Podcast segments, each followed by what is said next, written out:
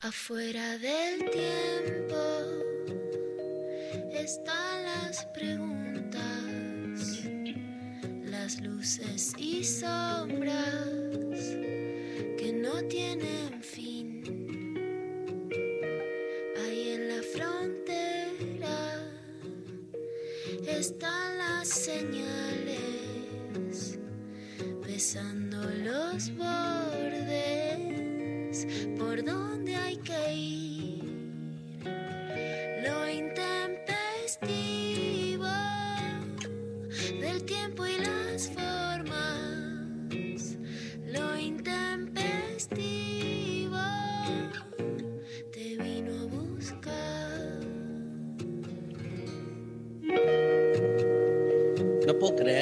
consigna de hoy sea relatos de telos. No puedo creer cómo, o sea, cómo se provoca esta especie de efecto dominó. Entonces, este, se abre una historia, te acordás de algo, te queda impregnado, soñás, volvés sobre el tema. Este, nada, me encanta igual, ¿eh? Me encanta porque me parece un, temazo, sobre todo esto que planteó ayer mi amiga Luciana Pecker, de que los telos ejercen como una especie de presión negativa, frente a lo cual la Pecker y yo dijimos, a nosotros nos encienden los telos. Y es cierto, yo estuve chequeando entre amigos y amigas y en general este, hay como una cosa muy reacia a, ir al telo, tipo, siempre es mejor. Yo no puedo creer que la gente piense que siempre es mejor garchar a escondidas en un lugar pedorro que ir a un telo, ¿viste? Con, no me importa todo lo mersa, lo cursi, lo industrial que pueda ser si tenés ahí un espacio. Jugá, boludo. Si el sexo es básicamente, entre otras cosas, algo lúdico. O sea, evidentemente, si te pone tan del orto ir a un telo, es porque tenés un problema con tu sexualidad, no un problema con el telo, ¿no? Entonces, no, no desplaces el problema al, al lugar, al espacio, eh, al revés, el espacio. Después podemos discutir la mercantilización que se realiza y cómo hay grandes empresarios que ganan con cada garche que nosotros tenemos, que es como medio raro. Pero bueno. Es la esencia misma del capitalismo, no voy a discutir No, me eso. niego a discutir eso, me niego a discutir eso. Digo, está- estamos viendo si gana o no Donald Trump, no voy a, no le voy a discutir al Donio Montelo. Discutámosle al capital, no al, no al marinero que me da un poco de placer, por favor. Trump, chico, Trump, Trump. Escúchame, tengo muchas historias de telos, muchas. Este, algunas más contables, otras menos contables, obviamente. Pero, digamos, este. Vos pensás que estás haciendo un vivo para sex a las once y media de la noche. No nos dejes de contar nada que contarías en la trasnoche de un vivo de sex. Ayer hice un vivo con Gloria Carrá a esa hora y fue power, ¿eh? Fue power. Fue power y se viene sex este fin de semana. Voy a estar con, con Gloria y con Bimbo. Vamos a tener ahí unos encuentros. Ah, bueno. Este, Primera Nada. línea. Primera línea, primera línea. Gloria es una genia, una genia, la verdad, digamos, este, pero escúchame, no, lo que te digo es, no sé si lo voy a contar, no sé, no sé. Tengo algunos, tengo un montón, tengo un montón porque, digamos, tengo un montón, pero voy a ser muy selectivo y, y- y voy a hacer la clásica que es empezar a contar uno y arrepentirme en el medio y dejarlo sin contar. ¿Te copa? Cero. O sea, vos sabés que a mí la histeria, voy y vengo, te hago la que avanzo y después retrocedo, cero, lo menos. Escúchame. Pero nada, avanzás, avanzás. Por favor. Podés, podés elegir en cada momento de las situaciones. Bien, no. Voy a sembrar, voy a sembrar. pero me hago el que voy para adelante, ah, después voy para atrás, no, vayamos para adelante. Te voy a, de- te voy a decir una sola. María comiendo los alfajores más ricos del mundo de Lula, sinceramente, me parece. lo- Yo, mira, que me gustan los telos, pero entre los telos y, los, y el alfajor de Lula, Es que mientras ustedes no, Mari, hablan de, de- de alfajor. telos De todo, yo le estoy entrando al alfajor de Luli Baez, que son lo más, y, y los escucho muy atentamente, pero mi libido está puesta en este alfajor en este momento. Está completamente. No, no, es una ricura eso, Mari.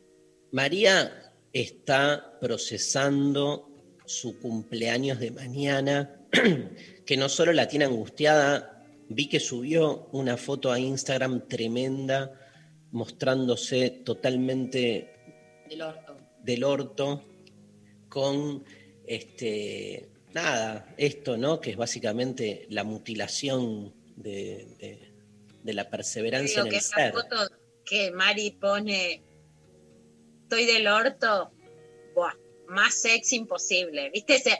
Ay, estoy del, Pará, estoy, no, estoy del orto de boteador. Era, ay, miren cómo salía el orto. Una bomba Es- el orto. Obvio, obvio, porque estar del orto no implica que una no pueda estar súper sensual. No, no, no, no van por caminos separados. Se puede estar del orto y bebotear al mismo tiempo, obvio. Hay, hay todo, hay todo esto que Luciana llama como el beboteo de la angustia, sería, ¿no? O sea, bebotear un estado de depresión o bebotear un estado de, de ortismo. Eh, es como en, en- nuestros tiempos era como la estética del loser, ¿te acordás, este, Lula? Como que era. La foto de Mari es más como dark, claro. pero yo te pongo una foto dark y es dark. Mari te pone una foto dark y sabes lo que es. Bueno, gracias. Beboteando. Yo te beboteo de cualquier estado de ánimo, eh. Bueno, pero ahora estás comiendo, digamos, por placer o por angustia. Por placer. Estos alfajores se pueden comer en cualquier momento, pero si hay algo que te dan es placer. Es tremendo. Luciana Pecker lo sabe. Tan tremendos. Es un regalo de, de- ¿Es un regalo de quién, Lula? De, de, de, Luli Baez, ¿no? Tuyo, tuyo, es un regalo. Bueno, te preguntaba porque no sabía si me los. No, porque Me los diste siempre vos, le digo, me los diste vos. Lula escucha todas las mañanas y le digo, Lula, vamos a llevarle que, que los veo y Lula los prepara. Bueno, pero vos sos la que nos lo regalaste. Gracias, Luciana Pecker, hermosa. Bueno, escúchame, esperá. Mañana hablamos del cumpleaños de María porque va a estar ahí en, en el piso. Vamos a ver cómo la levantamos mañana a María Stanriver, que no vamos a decir su edad. No, No, no se dice. no se dice. Pero podemos decir que eh, está en el segmento que va entre los 15 y los 30. ¿Está bien? Amplio. Muy amplio. Más de 20, entre los 20 y los 30. Ahí va. Sub 20 está para el indexo sub 29. Sub 29 es la definición. Ok.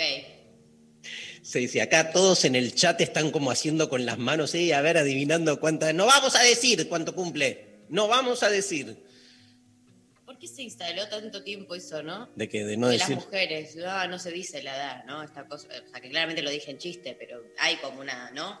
Está instalado eso de no hay Está que instalado Mirta Legrand el otro día con la madre de los Echeverre. No dicen su edad, pero calculan más de 80. Déjame joder.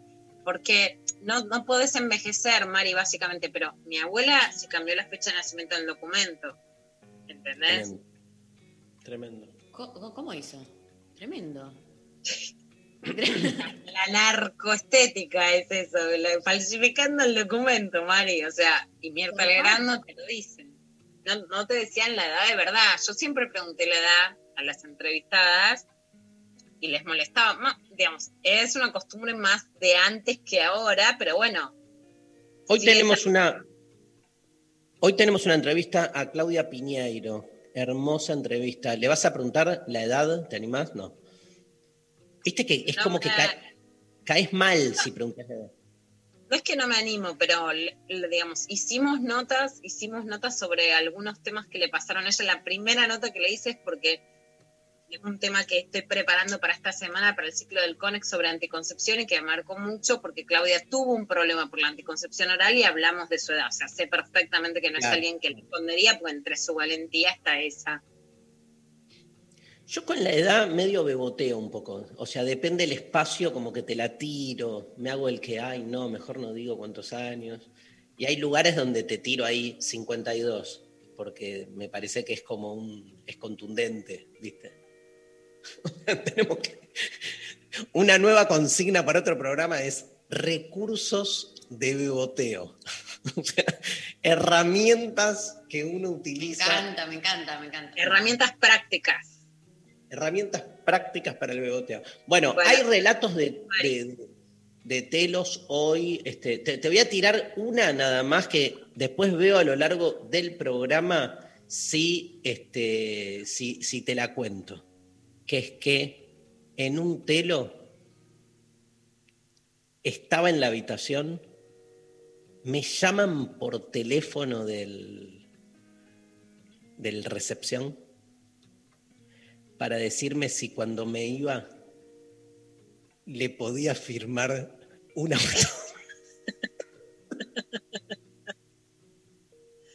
No era el momento, señora, no era el momento. Señora, señor.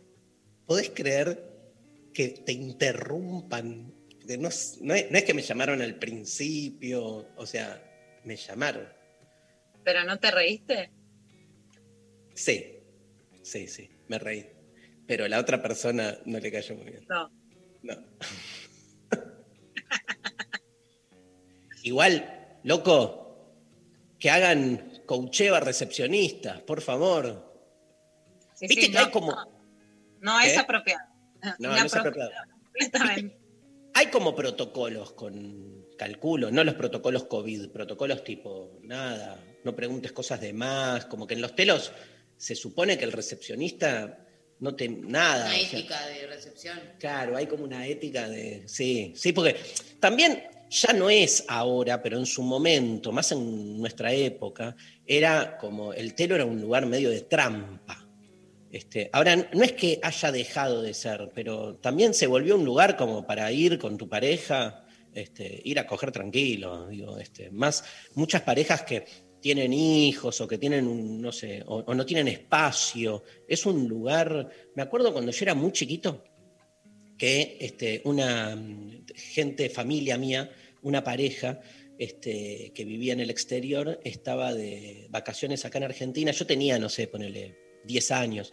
Y entonces este, eh, estaban en, la pieza de Mauro, pobre Mauro, que lo metieron en, en- la mía y yo lo cagaba trompadas, pero este, por pesado, bueno, no importa. Y entonces, varones, dos varones, 10 y 5. Y entonces estaban estos dos en la pieza de Mauro y un día este, dijeron, bueno, eh, no, hoy, hoy no dormimos acá. Y yo como que re pesado. ¿Y por qué no?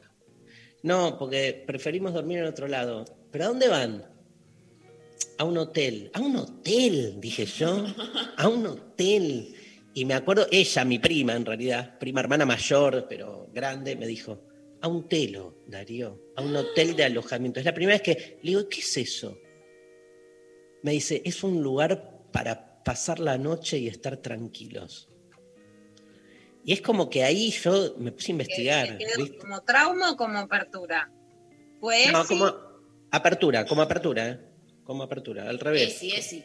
Estuvo muy bueno eso, como que dije, ah, y ahí es como que empecé a entender, pero este, sí me arrepiento de mi pesadez, como diciendo, ¿qué? ¿A un hotel? Bueno, ¿A pero qué?". tenías 10 años. Bueno, pero soy muy autoexigente. Yo no entiendo cómo no nací ya sabiendo alemán o conociendo la obra de Kant. Y después nos preguntamos de dónde.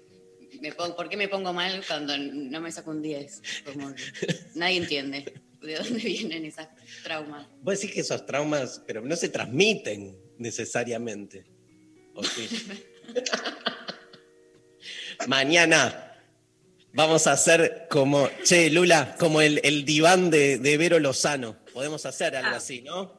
Sophie me Cornell. encanta María y Darío para el diván de Vero Lozano. Sí, sí, vamos a hacer mañana algo, algo de ese tenor. Bueno, ¿qué, Bueno, ¿qué hay? venga ¿Hay Luciano, que venga Luciano. No quiero ocupar yo ese lugar. Que venga, que venga Luciano. Estoy para que me. Un bot, un bot. Un bot. Bueno, yo te quiero decir lo que pienso de los telos. Más allá de las anécdotas personales y de que los telos sí eran sinónimo de la infidelidad, etcétera, y que eran símbolo de la clandestinidad, especialmente, digamos, hay toda una generación que no es que le decías a tu papá, a tu mamá, che, viene mi novio a dormir a casa, che, viene mi novia a dormir a casa, ¿no? Mauro contó algo también con tus padres, como que se quedó una novia y era mucho más conflictivo. Entonces, por supuesto, los jóvenes, hasta antes de irse a vivir solos, por un lado tenían que recurrir a eso. Pero por el otro, para mí lo que aparece muy claro, más allá de que te guste, de que uno sea más rústico, sea más eh, así como kitsch, otro esté un poquito mejor, que te dé vergüenza, etcétera, es que los telos son un lugar de sexo explícito. que sean de sexo explícito no quiere decir que después no puedas charlar, no puedas ver un rato de tele, no quiere decir que tengas que poner porno, no quiere decir que no puedas Pero estar no podés- relajada. No podés no coger. Hay que plantearlo así como en doble negación, ¿no? Como que no podés Bueno. no coger o no podés no tener un, un- un encuentro sexual. Vas a eso. Sí, pasa eso. Yo creo, por supuesto, que incluso puede pasar, che, eh, mira, llegué acá, pero no me dio, bueno, relajemos y charlemos, o No, la clásica, que es la gran razón por la que los varones no quieren ir, que es la impotencia. No se pudo, hacemos otras cosas, relajamos, no es que, digamos, yo no quiero subir la presión. Ahora, si es de sexo explícito, pasa eso. Y esta es una época de Claro. sexo, bla, bla, pero donde se huye al sexo explícito.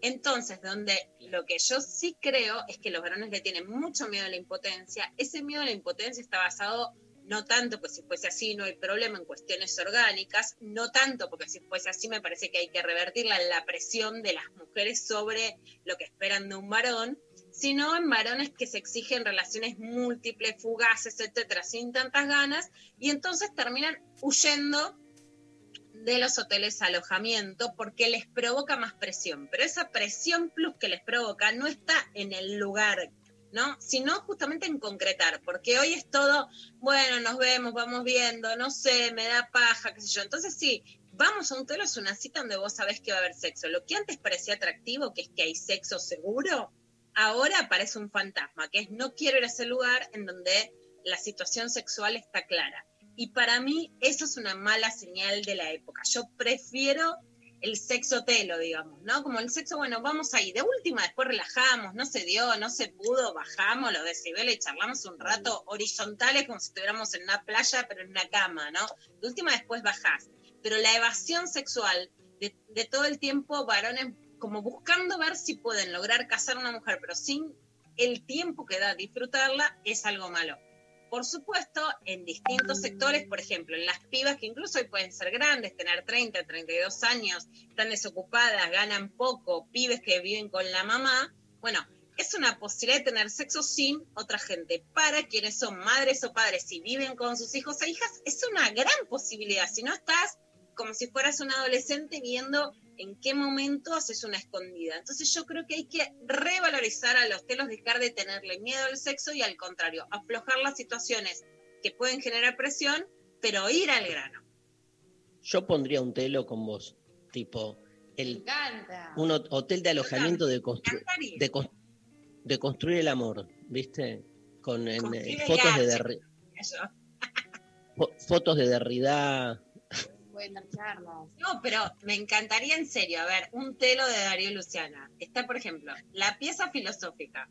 Pones una biblioteca, la gente a lo mejor después en vez de ver el partido, yo quiero ver algún partido de la selección, un telo, ¿no? Como, bueno, vamos y después vemos un partido. Música, música funcional, tipo este, las charlas que dimos, ¿entendés?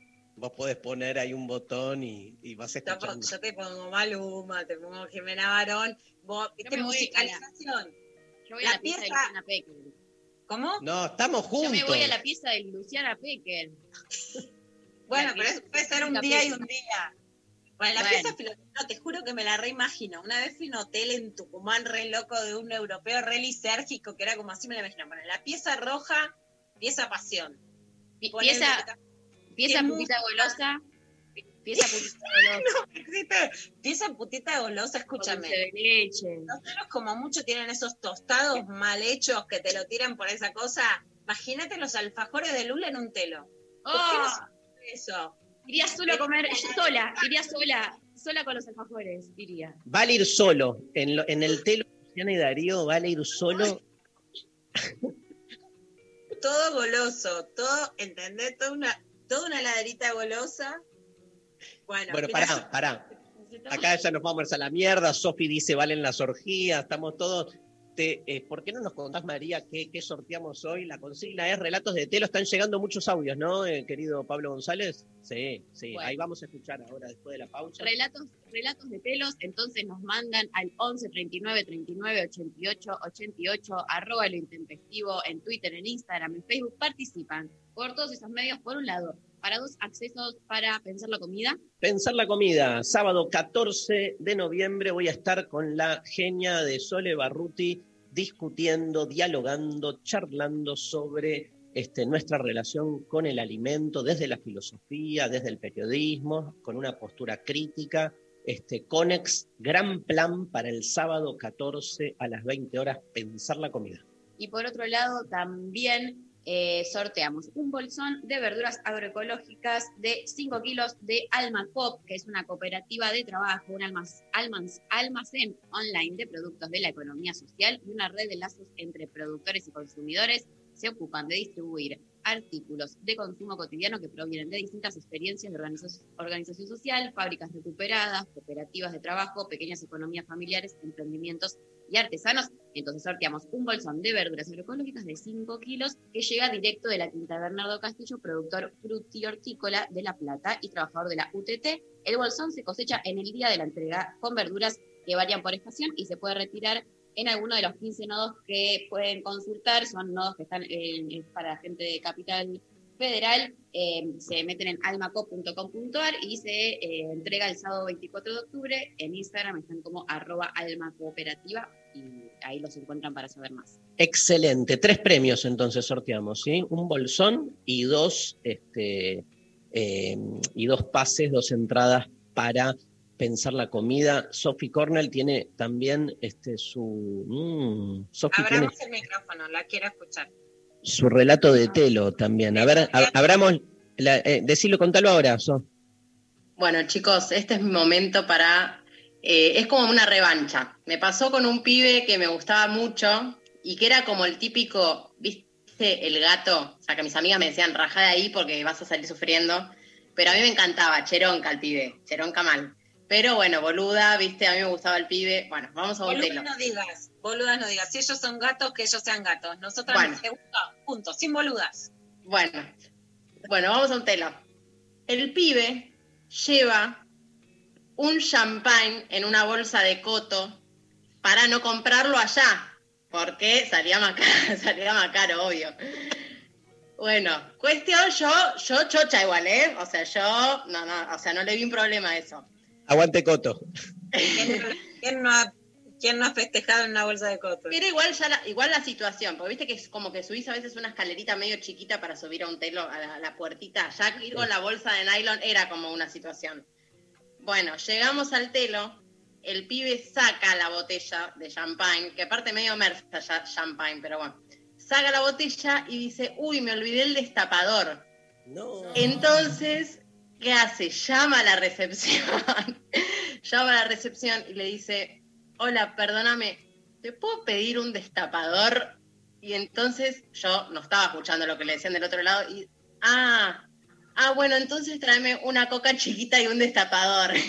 claro, al pibe le dijeron, no, tenés que consumir algo. Entonces pidió una coquita y el destapador. Un boludo. Tremendo. Pero el, el champán, ¿por qué? ¿Qué El pensaba? champagne de cot, con bolsa de coto no las pone mimosas, digamos. ¿Pero qué pensaba? No, ¿Que no, se no. destapa con, con destapador un champán? Si es con la mano. Bueno, o no sé, bueno, no sé, necesitaba algo, necesitaba para abrirlo, no me acuerdo qué era, un eh, algo, un, no sé, creo que- No me digas que te casaste, vino, ah, capaz que era un vino, un vino era, un vino era, un No me vino digas que blanco. te casaste con ese chico. No, no, no, no, no, nunca más. Uh, Pero, ¿y cómo, cómo fue el después la, la noche? No, no, bueno, después todo se remonta, pero bueno, la situación. pero quedó No, para la no, anécdota como. no, ya la pasamos mal, ahora qué vamos a hacer. No, Ya está, ya estás ahí, listo, la, la remás, la remás. Amo, amo, La amo. con una coquita chiquita aparte. No, es un desastre, pero amo que diga todo se remonta y que siendo el pibe un desastre, Sofi diga igual me gustaba. O sea, me copa esa onda hospitalaria también, obvio. ya estás ¿no, ahí. Lula? Estás como medio entrampado igual en el, en el telo. Como que ya estás ahí, no sé, ¿no? No puedes salir. Tenés razón. No, siempre, cierto. siempre podemos salir. Es, ahí sí me parece que pasa esa presión que tiene el telo. O sea, a ver, Claro. no te gustó, podemos salir, ¿no? O sea, No, como, como dice Malena Pichot, que a mí me encanta, que en persona dijo por primera vez, siempre estamos a tiempo de decir no, o sea, en cada situación. Pero es verdad, Sofi, que esa presión nos la hace sentir. Igual yo creo que no es que te la ibas a perder. Acá le estamos dando excusa para decir por qué después de esa nos quedamos, sí, sí, después la pasamos Gracias. bien y te olvidé. Obvio. Pablo, tenés un audio, ¿no? Ahí que. Gracias, Sofi Cornell, ¿eh?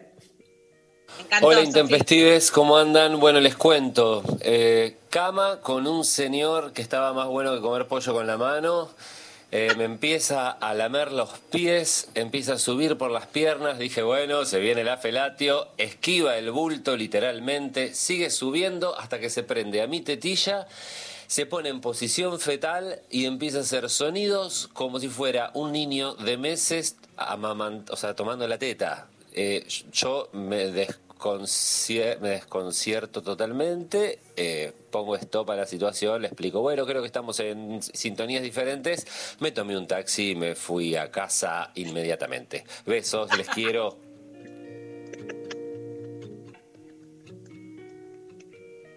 Me encanta porque combina la de ayer también. Combina la. La- La, Obvio. consigna de ayer. Tremendo, tremendo. Acá fue más claramente, porque esto podría haber pasado. son los chabones. Me encanta todo lo que tenemos para aprender. Sofi, el que dijo, estamos en sintonía diferente. ¿Sabes lo que pasa ahí? Y te lo digo, Daria, vos, que a nosotras nos cuesta. Me, me, te la hiciste, me re- ¿cómo se dice? Me, viste, me la embarraste, me hiciste pasar vergüenza, ¿sabes qué te dejo? Porque hay una cosa de no te la hago. Acá el chabón, pero ¿qué te haces el bebito? ¿Querés volver a la panza de tu mamá? Anda esa reencarnación de vidas pasadas, déjame de joder. No venimos acá a eso. Anda al grano. Tremendo, boludo. No es que ves el bulto. Tremendo, pero además, digamos, esto podría haber pasado en cualquier otro lado. Digo, le pasó en un telo. Está bueno porque acá el relato de, de telos no es que el telo condicionó, pero, digamos, también es cierto que. Porque tal vez si no No. decís, bueno, te pones una musiquita, acá es como, Claro. hay sexo explícito, de vinimos a esto, si esto no da, me voy.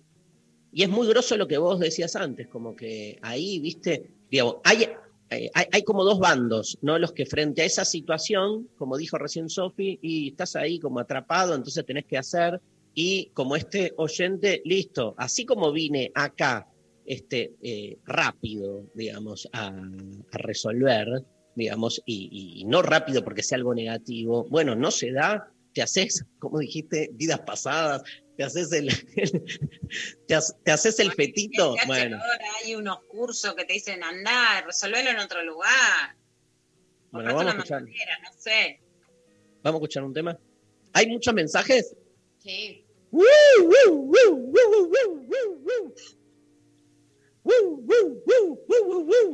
No sabes qué linda la clase de Espinosa ayer. ¿No, Sofi?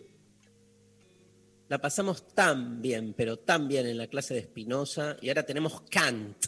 Tenemos Genio, Kant el martes que viene. Bueno, y tenemos este domingo, yo ya tengo en la agenda la intimidad es política, Pecker, este, Carvajal, arrancando con todo el nuevo curso, qué lindo, Lula, hermoso. Estamos con todo, trabajando 24 horas. Genial. Recién me acaban de mandar por Instagram, ya lo sumé al curso, un stand-up del, del Peroncho, que es un comediante que lo conocerán de stand-up peronista, que se hizo la vasectomía, lo cuenta en un stand-up, está genial. Así que estamos viendo videos, por ejemplo, de María Carpineta, que es una ginecóloga, de Karina Feliti, que es la mayor historiadora sobre la píldora anticonceptiva en la Argentina. A ver, les voy a pre- hacer una preguntita. Mari, ¿sabés quién prohibió los anticonceptivos en la Argentina?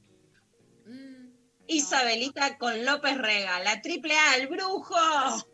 El brujo nos dijo que no podíamos coger y no quedarnos embarazadas. Bueno, unos datos históricos buenísimos para pensar y eso lo vamos a hacer el domingo 8 de noviembre en el Conex. Sigo sorprendido de que Isabelita viva.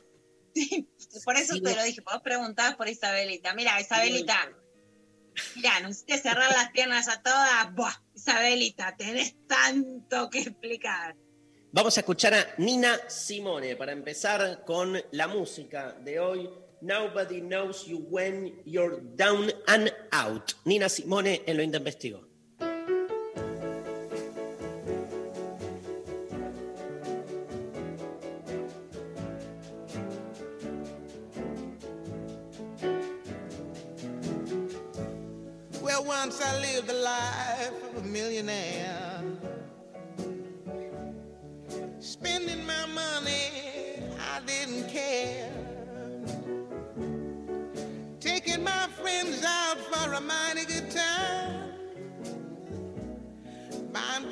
Liquor, champagne and wine.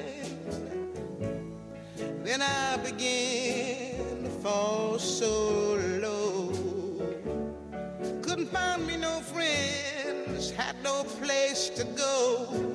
And if I ever get my hands on a dollar again, I'm gonna hold on to it till the eagle grin. I said,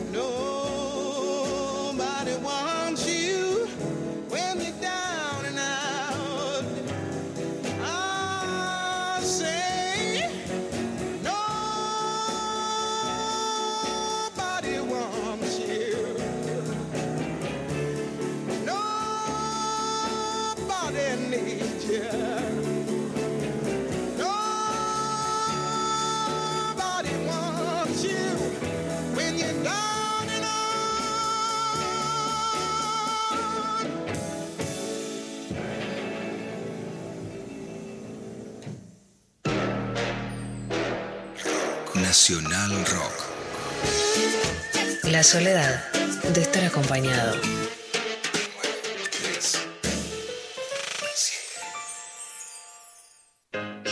En el aire de Nacional Rock pasan cosas como esta. Estrellas, constelaciones, fugaces, datos, información, compañía y música, porque estamos en la luna con Grisel D'Angelo. Personas transmitiendo desde la luna, el primer programa radial desde la luna y en cuarentena, sí, con Agustín Camisa. Porque sí, porque no. Vaya uno a saber, pero así se dio y usted lo puede disfrutar aquí. Luna.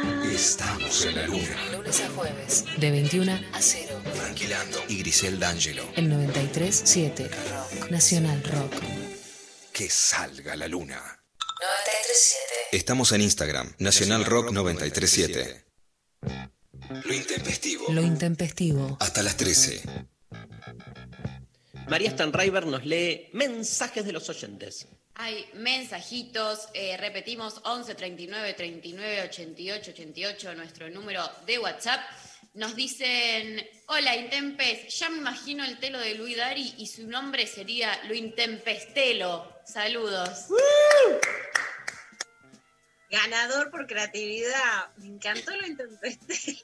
Hermoso, hermosísimo. Ah, hermosa, me encanta. Yo soy muy fanática de todo lo que es Mar del Plata. O sea, los nombres así me encantan. Esa creatividad popular me fascina.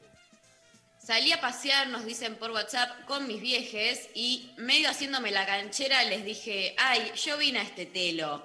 No me imaginé que mi papá iba a contar una anécdota de ese lugar cuando fue con mi vieja. Ella no dijo nada. Amo, amo esas historias. Amo cuando los padres te sorprenden. Amo. Eh, en el telo, en pleno acto, se me salía la rodilla porque tenía los ligamentos rotos. Me bajaba de la cama, me la acomodaba y seguía con el acto. Espectacular.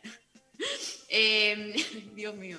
Eh, nos dicen acá también eh, por Instagram, inundamos todo con el hidromasaje. Claramente ninguno sabía usarlo. Hashtag precarizades.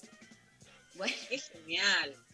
Me encanta el tema del hidromasaje. Siempre quise acceder a eso, pero, pero nunca, nunca fui hidromasaje. Nos mandan también por WhatsApp eh, tema hidromasajes, nos dicen, hola Intempes, siempre me causó impresión el hidromasaje. Igual lo uso pero con idea.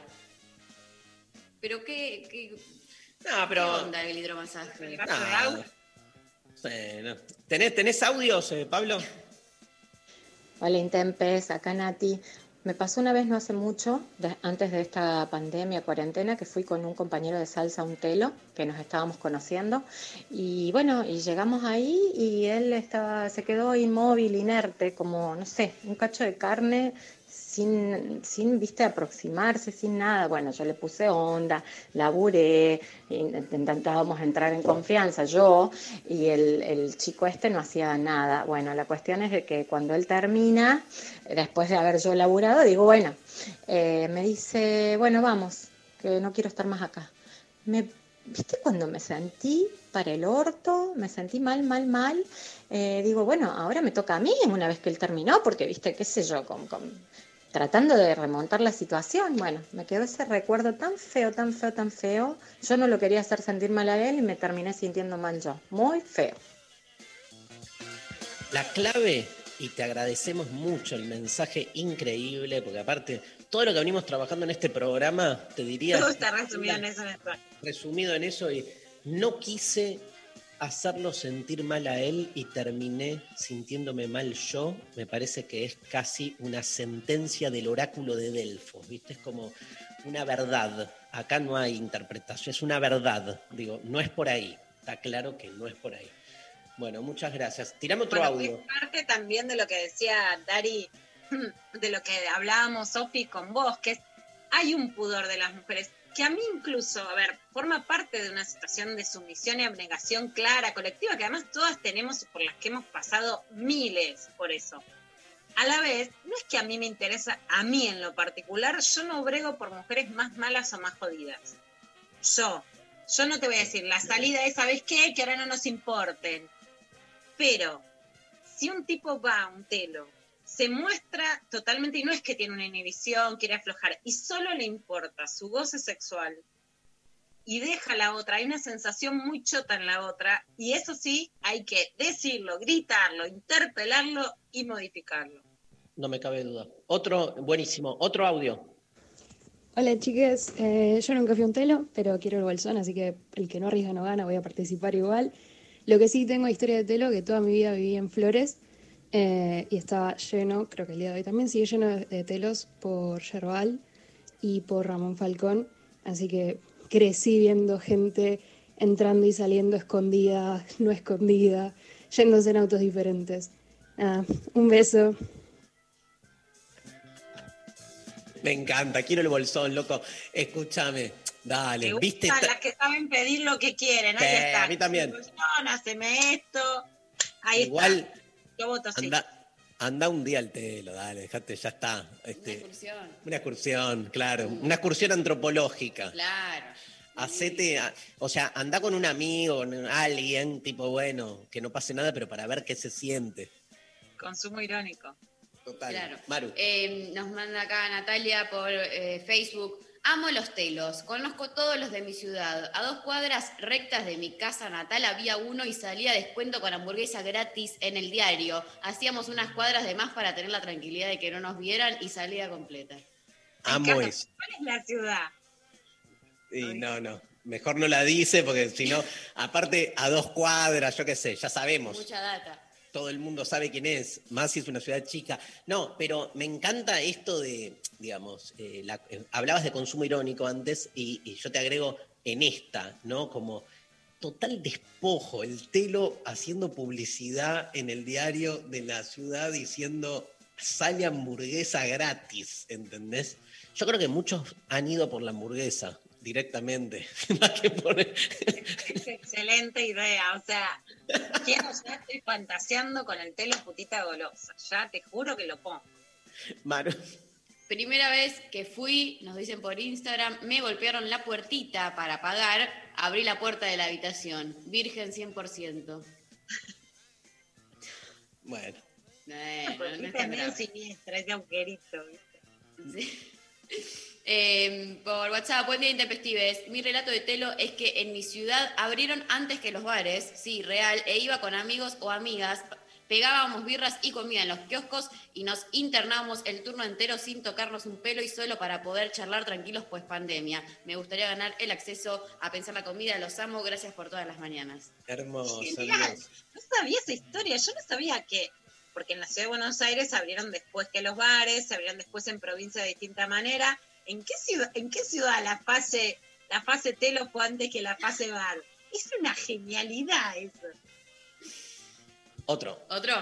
Vivo en un pueblo muy chico y no hay telo. Tengo 28 años y no sé lo que es un telo. En la adolescencia le robábamos los autos a nuestros viejos y nos íbamos al campo, el cual llamábamos Villa Cariño. Abrazos intempestives. Mira, en general siempre hay un telo, ¿no? En, eh, en- en general, siempre hay.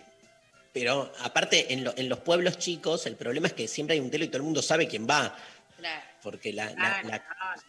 se- Muy buen recuerdo de telo rutero.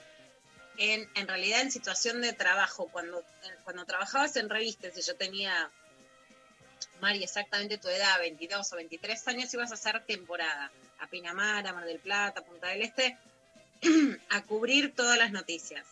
Entonces yo iba a cubrir Pinamar y hay un telo rutero. Más allá de cómo le pasabas, es linda la sensación de estar en mitad de la ruta, digamos, esta cosa de sí, de Sí, telo de re, ruta. re. Otro más. ¿Otro más? Sí.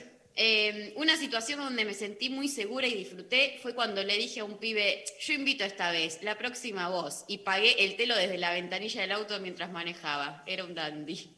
Me encanta, me encanta. Otro audio. Hola, Intempes, ¿cómo van? Bueno, historias de telos tengo de cuando eh, vivía en mi casa con mis papás y bueno, obviamente no teníamos dónde garchar con mi novio. Íbamos a varios telos, conocimos un montón. En Medellín los telos son muy lindos. eh, hay unos temáticos, hay unos con chimeneas, hay otros preciosos. Y bueno, cuando no teníamos mucho dinero, obviamente con sueldo de universitario, eh, íbamos a cualquier lado. En Argentina conozco muy pocos, eh, me tocaría conocer un poco más.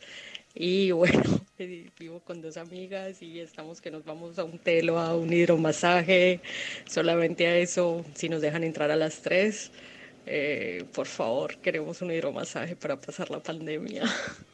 Y bueno, quiero el bolsón. Besitos, chao.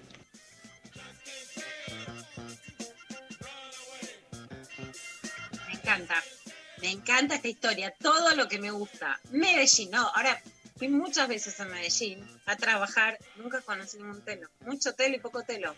Esos telos de chimenea que me dicen de Medellín, ya me morí. Pero bueno, queremos que las dejen. ¿Sabes que nunca fui a un telo que no sea en Argentina? Me estoy dando cuenta. Y mirá que he ido a otros países y mucho, pero no, no. Bueno, qué, qué importante. Eh, Nos vamos a escuchar una canción. Este, tengo un montón de historias, pero no las voy a contar. Estoy- ¿Por qué insiste, insiste con No, decir no, que tiene no. muchas historias y no las quiere contar? Es terrible. Es que son. Ay, Ahora las voy a contar. lo digas, inventá, No. mentí, hacé lo que le dirías a un oyente. Ay, no te animás Le voy a decir a Pecker esto. Pecker, voy a contarte en la pausa las historias y vos me decís si son contables o no en público, ¿ok? Dale. Hay algo que yo llamo, pero no es, eh, es en relación a una persona. Tengo mucha importancia en mi vida que se llama, que, a lo que denomino marketing negrito. Y es cuando un hombre quiere que vos digas que lo ha, o sea, te hace pedirle por favor que haga lo que él quiere hacer. Claro, me encanta. y esto soy- está, acá la estás, estás Soy, haciendo soy, soy de esos, pero termino no contándolo porque. Pero al final, al final no lo cuento. No, basta. Bueno, eso ya es, eso ya es gosteo de relato. Eso no, Dani. Eso no. Es muy fuerte la historia. Hay, hay sangre en el medio. Hay sangre en el medio. Bueno, para ver, ya vimos tanta sangre. Está ganando Trump en Estados Unidos, Darío. Contanos una historia de Telo. ¿Cómo te lo tenemos que decir? ¿Qué, qué tragedia más queremos que pase? Fui, lo voy a contar ahora. Fui a un telo. Mirá María cómo se agarra la, la, la Por cabeza. eso, yo sabía por qué era esto. Era que pida, por favor, para que... No, no, pero no es, no es. A ver, fui a, fui a un telo con.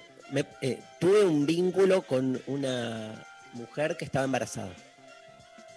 Este, y entonces fuimos a un telo y este. Y mm, nada, empezó a sangrar. Básicamente, porque obviamente. Y yo me quería.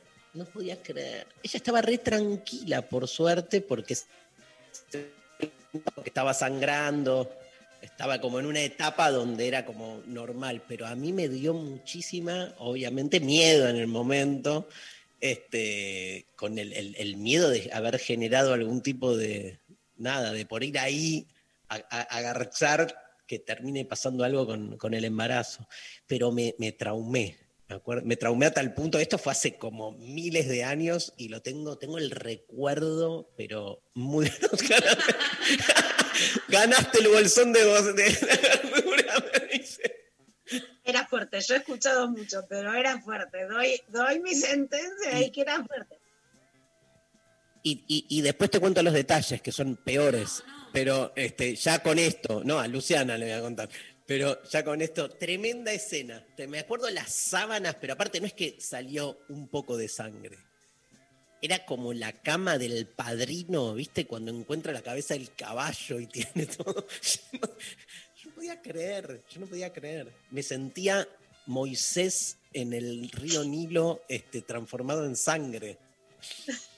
Bueno, después de esta locura no puedo sino irme a, a la pausa con este, la grosa. Vamos a escuchar, querido Pablo González, la grosa de este, Zoe Gotuso. Qué lindo, Zoe Gotuso. ¿La conocen? ¿A Zoe? Sí, una genia. Una genia. Divina, la verdad que unas canciones grosas, las de Zoe Gotuso. Vamos a escuchar Cuarto Creciente y volvemos con Clava de Noticias.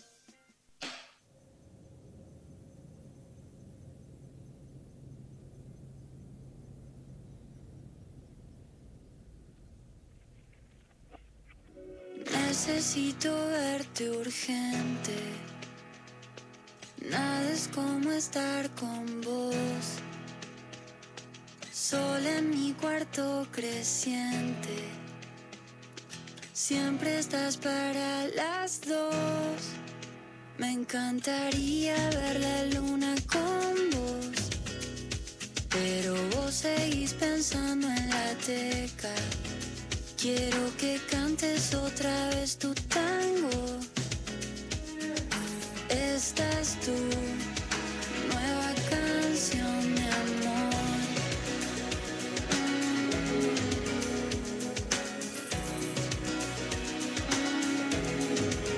La foto que mandaste no está mal. Es divertido estar fuera de foco. Ves tan genial que todo el resto me parece poco. Me encantaría ver la luna con vos, pero vos seguís pensando en la teca. Quiero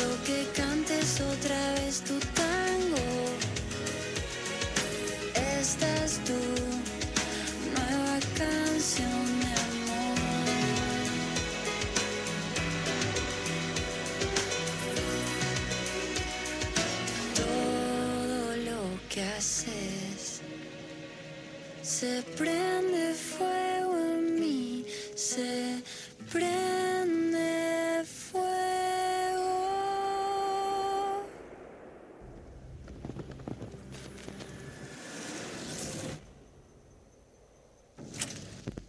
Me encantaría ver la luna con vos, pero vos seguís pensando en la teca.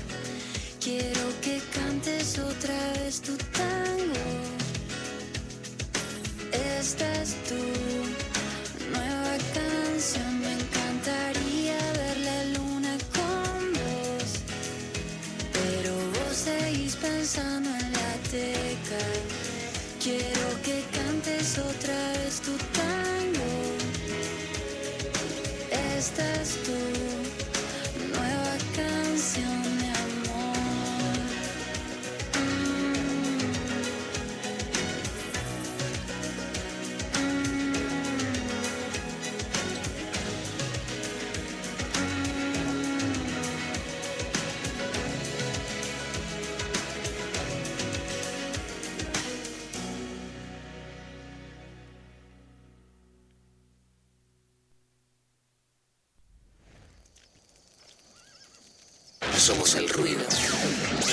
que llena el silencio. Somos lo que incomoda la comodidad. Somos 937. Somos Nacional Rock. El coronavirus produce una enfermedad respiratoria leve, que solo en algunos casos puede complicarse. Se transmite por vía respiratoria cuando el contacto es cercano. Para evitar el contagio hay que cubrirse la boca con el pliegue del codo al toser o estornudar, lavarse las manos, usar alcohol en gel y mantener ventilados todos los ambientes. Ante cualquier duda, es importante no automedicarse y consultar al centro de salud. Para más información, entra en www.argentina.gov.ar o llama al 0800 222 1002. Ministerio de Salud, Argentina Presidencia. 937. Estamos en Facebook. Nacional Rock 937. Darío Stanraiver. Luciana Pecker. María Stanraiver. Lo intempestivo. De 11 a 13. En 937. Nacional Rock. Hay clavada de noticias. La peor noticia del mundo mundial, literal. No solo parece que ganó Trump, sino que no sabemos realmente en un mundo con pandemia, con Estados Unidos, con miles y miles de muertos, con un mundo cada vez más injusto que Trump además, más allá de cómo actúe o no la Organización Mundial de la Salud, quiere eh, sacarle justamente los fondos a quien puede actuar globalmente, porque podemos criticar y decir que se mejore, que no nos gusta, que sí nos gusta de OMS, pero sin organismos internacionales que puedan coordinar políticas sanitarias de esta pandemia y de las que se pueden venir. Con una alianza muy clara entre Trump y Jair Bolsonaro y un gobierno de John Biden que claramente iba a favorecer a la Argentina. Bueno, la muy posible reelección de Donald Trump es realmente una noticia muy mala para el mundo, muy mala para la Argentina y además en un empate que, que, que también va a generar una situación de muchísimo conflicto se me ocurre decir conflicto y represión, porque la protesta social en Estados Unidos, especialmente la protesta antirracista, si es que Trump sale finalmente reelegido, va a seguir. A ver, los datos hoy por hoy son muy confusos, ya lo estuvimos viendo, estamos siguiendo un mapa. ¿Quién se imaginó que iba a estar pendiente de, mi, de los votos de Michigan, como cuando contábamos los votos de Perico en Argentina. Estamos viendo mapas rojos celestes para entender cómo van. Las elecciones no son directas como en Argentina. Es se eligen directamente a través de congresistas, entonces depende mucho de los estados. Parece que el voto gusano de los cubanos exiliados en Miami favoreció a Trump. Estamos ahí contando los votos en, en Michigan y en otros estados. Es una elección que todavía no está resuelta y en la que vamos a contar algunos de los titulares para darnos un poco un paño de lo que pasa. Donald Trump dijo, ya ganamos la elección, pero quieren hacer un fraude, iremos a la corte para evitarlo. La verdad que es raro que le hagan un fraude desde la oposición al gobierno que está en ese momento en el poder. También, por ejemplo, se cuenta que se perdieron muchísimos votos en el correo, una elección muy compleja en donde se podía votar no solo personalmente, sino por correo anticipadamente, que no se sabe qué votos se contaron primero, una elección muy reñida, la verdad que una situación muy difícil. Eh, Trump se impone en 23 estados y Biden en 21. Esto es lo que dice eh, el portal de Infobae. En Twitter un poco el resumen de lo que está pasando, también como te lo quieren contar las redes sociales, es elecciones en Estados Unidos. No hay un ganador claro ya que continúa el recuento de votos en estados claves. Esto te ponen según medios, ¿no? O sea, no hay ni qué medios son, ni quién te lo cuenta. Una situación muy llamativa y muy difícil de relatar para eh, los medios de comunicación. ¿Qué dice en vivo eh, el país de España? Para mí, más allá también de que algunas notas las podemos criticar, es el medio que llegó a ver qué dice el país de España. Resultado de las elecciones en Estados Unidos, Biden se sitúa a la cabeza en Wisconsin y Michigan y recorta distancias en Georgia, tres estados decisivos. El voto por correo las ciudades más grandes pueden inclinar la balanza a favor del candidato demócrata y el presidente por Donald Trump gana en Ohio, Florida y Texas. O sea, una situación muy difícil, contada minuto a minuto, poroteo a poroteo, voto a voto, con mucha conflictividad en la votación y con un conflicto que puede ser muy grande si Trump se declara ganador y Biden cree que no. Por supuesto, también una dice, no había otro candidato mejor que Biden, ¿no? No tiene carisma, no se diferencia de Trump en la imagen, no es Obama, no es una mujer. Eh, no es, por supuesto, Bernie Sanders, no sé si era mejor candidato, pero por supuesto más inclinado a la izquierda y al socialismo. No es un candidato que haya logrado impactar en el electorado, ni tener ni un carisma, ni un discurso, ni una imagen, ¿no? Que sea antagónica de la propuesta de Donald Trump, pero una situación que vamos a ver cómo se desenvuelve, y yo no creo que se desenvuelva tampoco pacíficamente, ¿no? Sino con una enorme conflictividad. Dos noticias al margen es que sí eh, se eligió por el voto la primera senadora trans en la historia de Estados Unidos. La Argentina, que tiene la identidad de género, no tiene senadora trans. Yo lamento mucho, más allá de todas las que vengan, que Nidiana Zacayán, que fue asesora en la Cámara de Diputados de la provincia de Buenos Aires haya sido diputada, ni que Loana Berkins, militante del Partido Comunista y asesora tanto de Diana Mafia como de Patricio Echegaray en la legislatura porteña, no haya sido ni legisladora con el nivel que tenía para ocupar esos cargos. Pero en esta elección en Estados Unidos, la demócrata Sarah McBride es la primera mujer trans en ganar una banca en el Senado de Estados Unidos. Por supuesto, es un mensaje claro no solo de digamos, de alguien en particular, sino que el Partido Demócrata representa la igualdad y la diversidad sexual, mientras que Trump hizo recortes, por ejemplo, para favorecer el acceso a anticonceptivos y aborto legal en el mundo,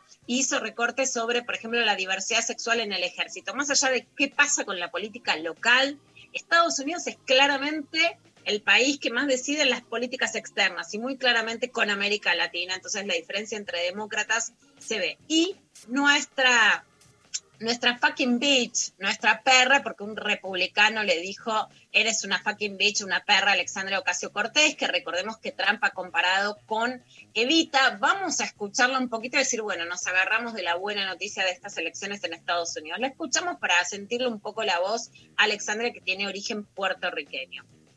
Well, Democratic Congresswoman Alexandria Ocasio-Cortez is headed for a second term with 91% of the elecciones, que fue reelegida congresista por Nueva York, en donde ella le había ganado otro demócrata blanco, un señor aburrido, y que por supuesto aumentan sus chances en el Partido Demócrata. Es cierto que para la política estadounidense hubiera sido raro que Alexandria pasara a, a disputar la presidencia, pero era una candidata que generaba otro polo con con Donald Trump mucho más fuerte. Bueno, este es el escenario en Estados Unidos que todavía es muy difícil. Trump se atribuye la victoria, Biden está avanzando en algunos estados, pero todavía no, no está definido y a la vez realmente puede, puede generarse una situación muy compleja. Volviendo a la Argentina, que indudablemente depende mucho de esta elección en Estados Unidos y si gana Trump pierde y si gana Biden tiene un poquito más de oxígeno. Alberto Fernández estuvo en la inauguración de obras del Departamento Judicial de Avellaneda y de Lanús y habló sobre esta decisión también de la Corte Suprema en la que a los tres jueces que habían sido puestos a dedo por Mauricio Macri en, un lugar al que no llegaron con los modos formales de la justicia, pero que ahora lo que decían es que si eran removidos era porque Cristina estaba buscando la impunidad y la Corte dijo que se queden ahí, pero que después tengan que hacer concurso, ¿no? O sea, buscando un punto intermedio. Bueno, esto decía también Alberto Fernández. Yo sigo esperando que la Cámara de Diputados se digne a tratar la reforma que he propuesto para la justicia federal, que solo busca eso. Y acá en la provincia de Buenos Aires, lo que busca es que tengamos herramientas para juzgar el crimen organizado rápidamente. Eso es lo que busca. No busca que yo ponga jueces amigos, ni los traslade de un lugar a otro, ni los ponga como subrogantes del juzgado que me conviene. Busca que tengamos jueces dignos, éticos, moralmente irreprochables, técnicamente preparados para que la ciudadanía tenga la justicia que se merece. Bueno, de vuelta analizando el tono de Alberto Fernández, que este año cambió, fue para un lado, para el otro, de moderado, efusivo acá, efusivo, intentando reforzar la idea de, que lucha contra la seguridad, porque es el discurso que están imponiendo desde la oposición, diciendo que la reforma judicial, digamos, que endurece o que agiliza en las causas contra el crimen organizado, el narcotráfico básicamente, y que no le aprueban la reforma judicial volviéndolo a poner en, en la agenda y que en realidad él no quiere disponer jueces a dedo. Por otro lado, Axel Kicillof, el gobernador de la provincia de Buenos Aires, habló también en esa inauguración de obras en Avellaneda, pero en este caso sobre qué puede pasar con la pandemia. Desde el gobierno de la provincia, en conjunto con el gobierno nacional, hablando todo el tiempo y todos los días con el presidente de la Nación, nos dedicamos desde los ministerios de salud a explorar todas las alternativas de vacuna que hay. ¿A quién se le mete en la cabeza que se puede poner a discutir de dónde viene la vacuna, si la vacuna funciona. ¿A quién se le mete en la cabeza politizar la pandemia y politizar la vacuna? Bueno, politizar la pandemia, politizar la vacuna, es un poco va en contraste de quienes, como Viana Canosa, dijeron que había que hacerle un boicot a la vacuna rusa, con la que Argentina, como contamos ayer con Carla Bisotti y Cecilia Nicolini, asesora del presidente y viceministra de Salud, fueron y dijeron que se avanzan los resultados. En la fase 3, Argentina tiene un acuerdo de una cantidad de dosis además muy alta que posibilitaría vacunar a la población de riesgo de una manera muy masiva. Creo que sí la diferencia está además en la cantidad de dosis que se podrían tener, pero que muchos salieron a decir no, es Rusia, etcétera. Entonces Axel sale a, contestar a quién se le ocurre politizar la pandemia. Bueno, vamos a te, hago una pregunta con eso. ¿Vos pensás que, porque están a full, la verdad, en, ciertos medios, ¿no? Y con, la vacuna rusa y, con tanto hincapié de si es segura, no es segura, bueno, un poco lo venimos hablando, pero yo pienso que probablemente, a ver qué pensás, si, si claramente hay una cuestión de que si, si la vacuna venía de otro lado, no sé si nos encontrábamos, ¿no? Con la misma, el mismo bombardeo mediático de si es segura o no, qué dicen los expertos, cómo corroborar bla, bla, bla, ¿no? Si, si, si en vez de rusa era, no sé, la, inglesa o, la, o en otro lugar que, que, que, les diera cierta seguridad, ¿no? Como que aprovechan, me parece un poco, y dicen, ah, rusa, y, y, meten todo en la misma en la misma bolsa, ¿no? Y se suma Carrió diciendo que Cristina y no sé qué, ¿no? Digo, siento que hay ahí como toda una cosa que, les, vino muy bien de, a nivel de su discurso, ¿no? Sí, absolutamente, María. A ver, la verdad es que sí lo que es impensado es que en una pandemia que es mundial, no es una situación local en Argentina, claramente, ¿no? Donde hoy Europa tiene un rebrote que dicen que va a ser más cruento, donde las actividades que estaban abiertas tuvieron que cerrar, en donde cerraron los bares, los restaurantes, hay toque de queda, hay que cerrar a las 6 de la tarde, etcétera. Una posible solución, venga de donde venga, no sea tomada. Hoy Rusia por supuesto, a diferencia absolutamente de lo que significaba la Unión Soviética, o sea, de lo que significaba un polo cultural y económico, hoy no representa eh, ni una situación de, miedo ni de...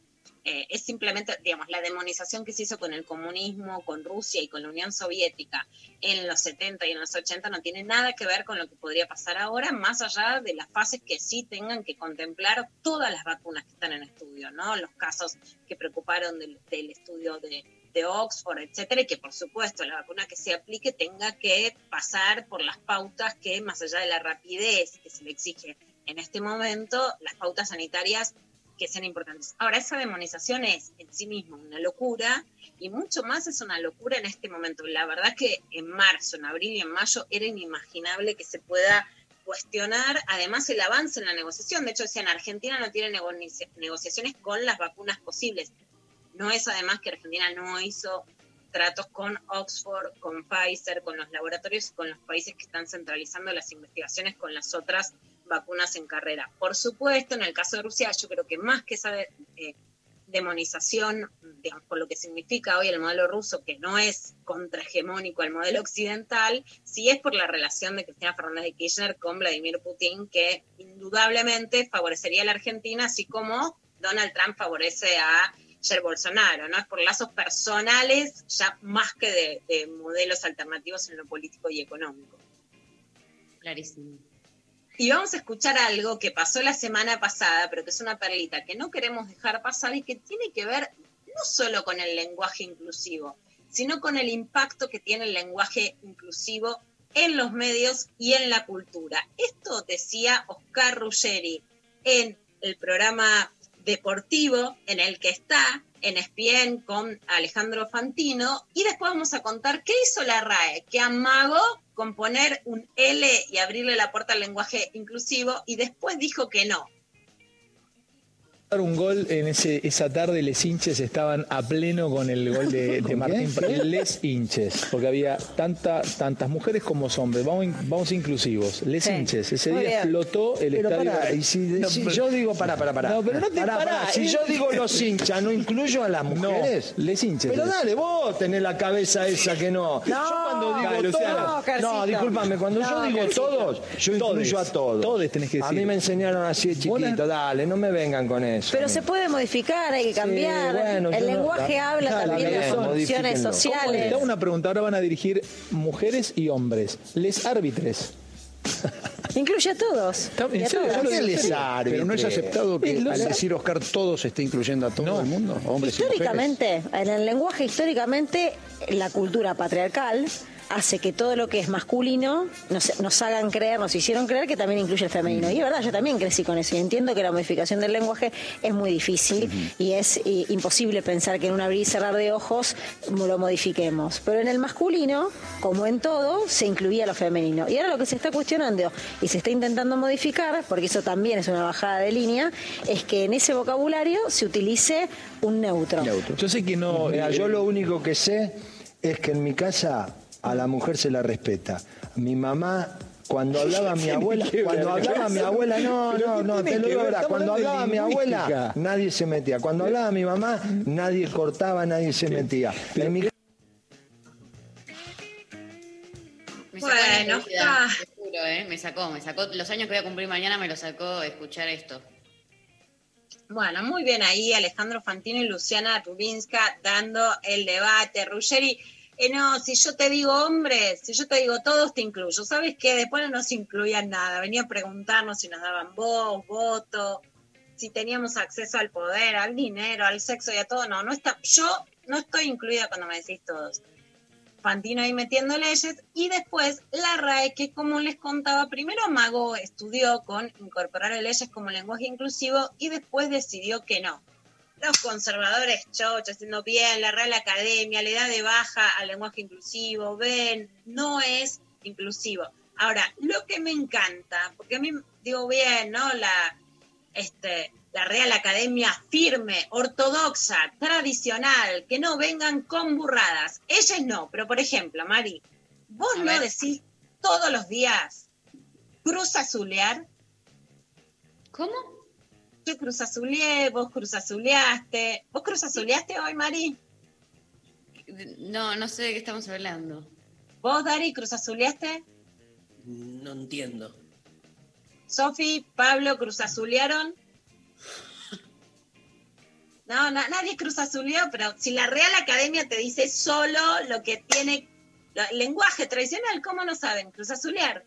Bueno, ¿saben qué se incorporó la Real Academia? Porque la Real Academia no dice que el lenguaje es estanco, dice que el lenguaje es dinámico, que se incorporan las palabras que usa la gente y entonces incorporó la palabra cruz azulear, que es increíble porque es del club, del club mexicano Cruz Azul, que tiene como una larga historia de estar por ganar y a último momento fallar, como de ir a meter los penales y de errarla a último momento, de cruz azulearla. Es como los chabones que te dicen eh, y después la cruz azulean. Si querés, Rae, te hago, te hago caso y les voy a decir cruz azuleadores. Pero, ¿qué quiero decir con esto? No es que tiene una visión tradicional del lenguaje, es que si hay términos masculinos que se usan en la cancha, bienvenidos. Y por mí yo también te digo, cruz azulear se usa, bienvenido. Ahora, los términos eh, que rigen a partir de la tradición masculina futbolística, los incorpora. Ella es que incorpora un sector de la población que no se siente definido ni por lo femenino ni por lo masculino, sino por lo no binario, no lo incorpora. Entonces no es tradicional, es claramente machista. Me parece que es el mejor ejemplo el que diste como para entender esa asimetría, que de eso se trata, y desarmar la tradicional argumentación de los sectores anti-lenguaje inclusivo que suelen hablar de la innecesariedad de modificar el lenguaje. Entonces lo que hay es doble vara, porque así como se acepta cambios en el lenguaje, en todo lo que refiere eh, a cuestiones lingüísticas que no afectan eh, situaciones políticas, bueno, entonces del mismo modo hay que aceptar que si el lenguaje es dinámico, es dinámico en todos los casos, porque si no lo que se claramente demuestra es que la decisión de aceptar cruz, cruzazulear y no aceptar ellos remite básicamente a lo que esos sectores intentan eh, justamente defender,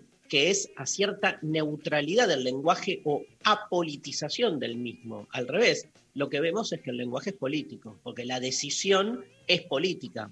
¿Por qué aceptar determinados usos del lenguaje y otros no? Si el lenguaje no cambiara, nada, sería otra discusión en todo caso, pero este, sería una discusión más noble, digo, porque de última, la discusión es si hay o no que cambiar el lenguaje, pero si aceptás whatsappear, aceptás este, aceptás mil boludeces, el no aceptar el inclusivo es claramente una decisión política.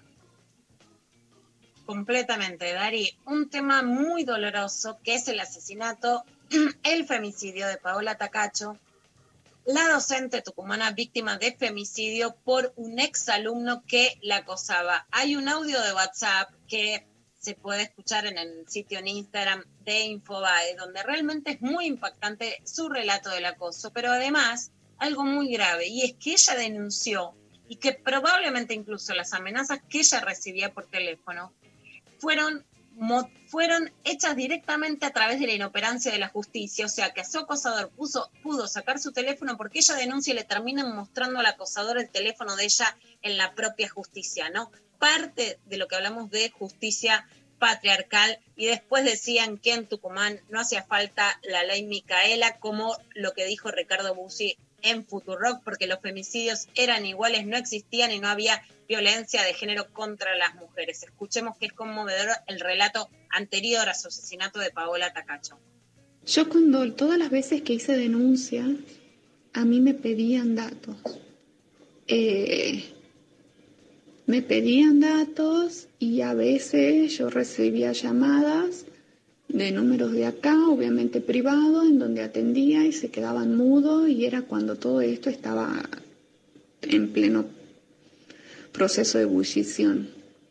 Y bueno, sí, efectivamente es porque de hecho una de las psicólogas que me entrevistó en la fiscalía una de esas veces me, me pidió los datos y yo le dije que bueno, que lo que pasaba, que estaba recibiendo y ella borró con corrector el teléfono porque es así.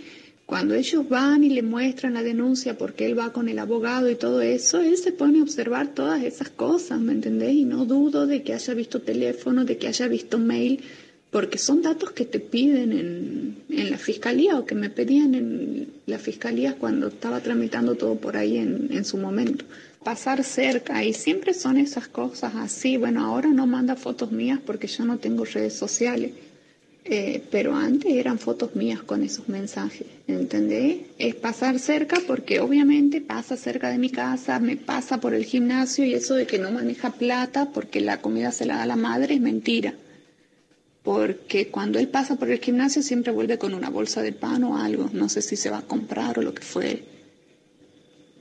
Yo te pido disculpas, eh, yo sé que yo ya estoy o me quiero sentir por afuera de esto, sé que no me tiene que molestar, sé que son mensajes vacíos que no tienen sentido el sector de Fuerza Republicana de Ricardo Bussi, y lo que ella relata, aunque le está contando lo que le pasa a una amiga, y por eso ahora podemos escuchar este audio, es que el teléfono de ella para amenazarla lo saca el asesino de los datos que le muestra la justicia. O sea, fijémonos lo inoperante, lo machista que es la justicia, que no solo la defendió, ella tuvo que bajar sus redes sociales, no podía ir al gimnasio, no podía mostrar sus fotos y saca el teléfono de los propios expedientes judiciales.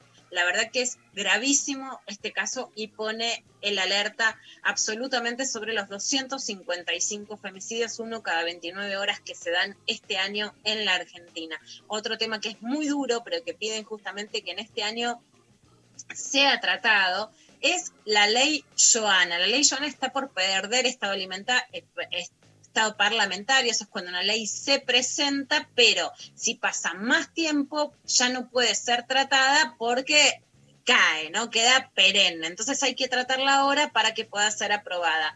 La ley es sobre los procedimientos de atención en la salud frente a la muerte perinatal y es a partir del caso Joana Piferrer, que es cuando una mujer está embarazada y muere el bebé que va a tener. Se piden otros procedimientos y escuchamos a Joana. Hola, mi nombre es Joana Piferrer. Junto a mis compañeras llevamos adelante el proyecto de ley 1240-D19 llamado Procedimientos Médico-Asistenciales en la Salud frente a la muerte perinatal, según la Organización Mundial de la Salud y el Ministerio de Salud de la Nación. Son las muertes que se dan dentro del vientre de la mujer o persona gestante de hijes deseadas entre la semana 22 de gestación y hasta una semana después de nacer. Lo que viene a hacer este proyecto es otorgarte el derecho a decidir de qué manera querés atravesar esta problemática y construir herramientas para los y las profesionales de la salud para poder acceder a una contención de manera adecuada. Si este proyecto de ley no se trata hasta el 20 de noviembre, pierde estado parlamentario, con lo cual creemos que es de suma importancia que la Comisión de Salud lo trate para que no pierda el estado y pueda pasar al recinto para poder ser tratado. Estamos juntando adhesiones de acompañamiento a este proyecto de ley para que se llene el formulario correspondiente y así presentar un documento único con el fin eh, de que la Comisión de Salud eh, trate el proyecto.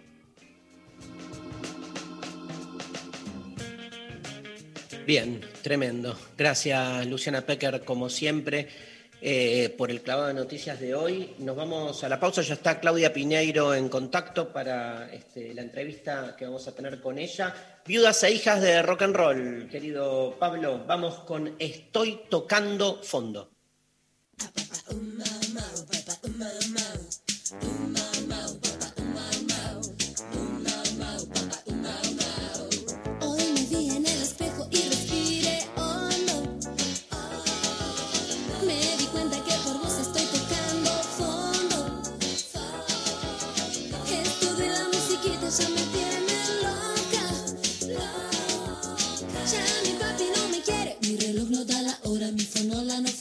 El batido se me afloja,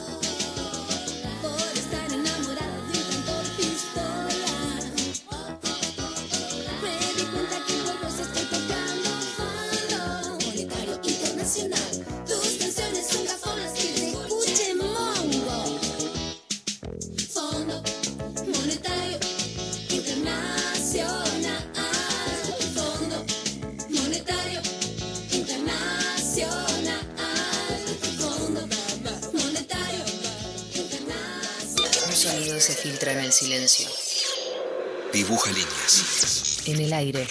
En tus oídos.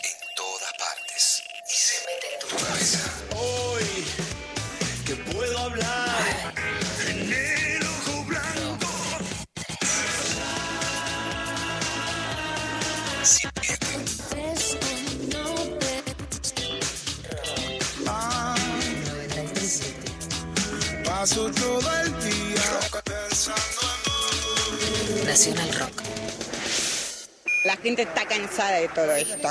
Pues no, mi ciela. Todos los viernes, ¿qué se hace? Se perrea en casa. En, casa. ¿Quieres salir de joda y pintó la cuarentena? No, no. Pues no, mi ciela. Ah, pero anoche.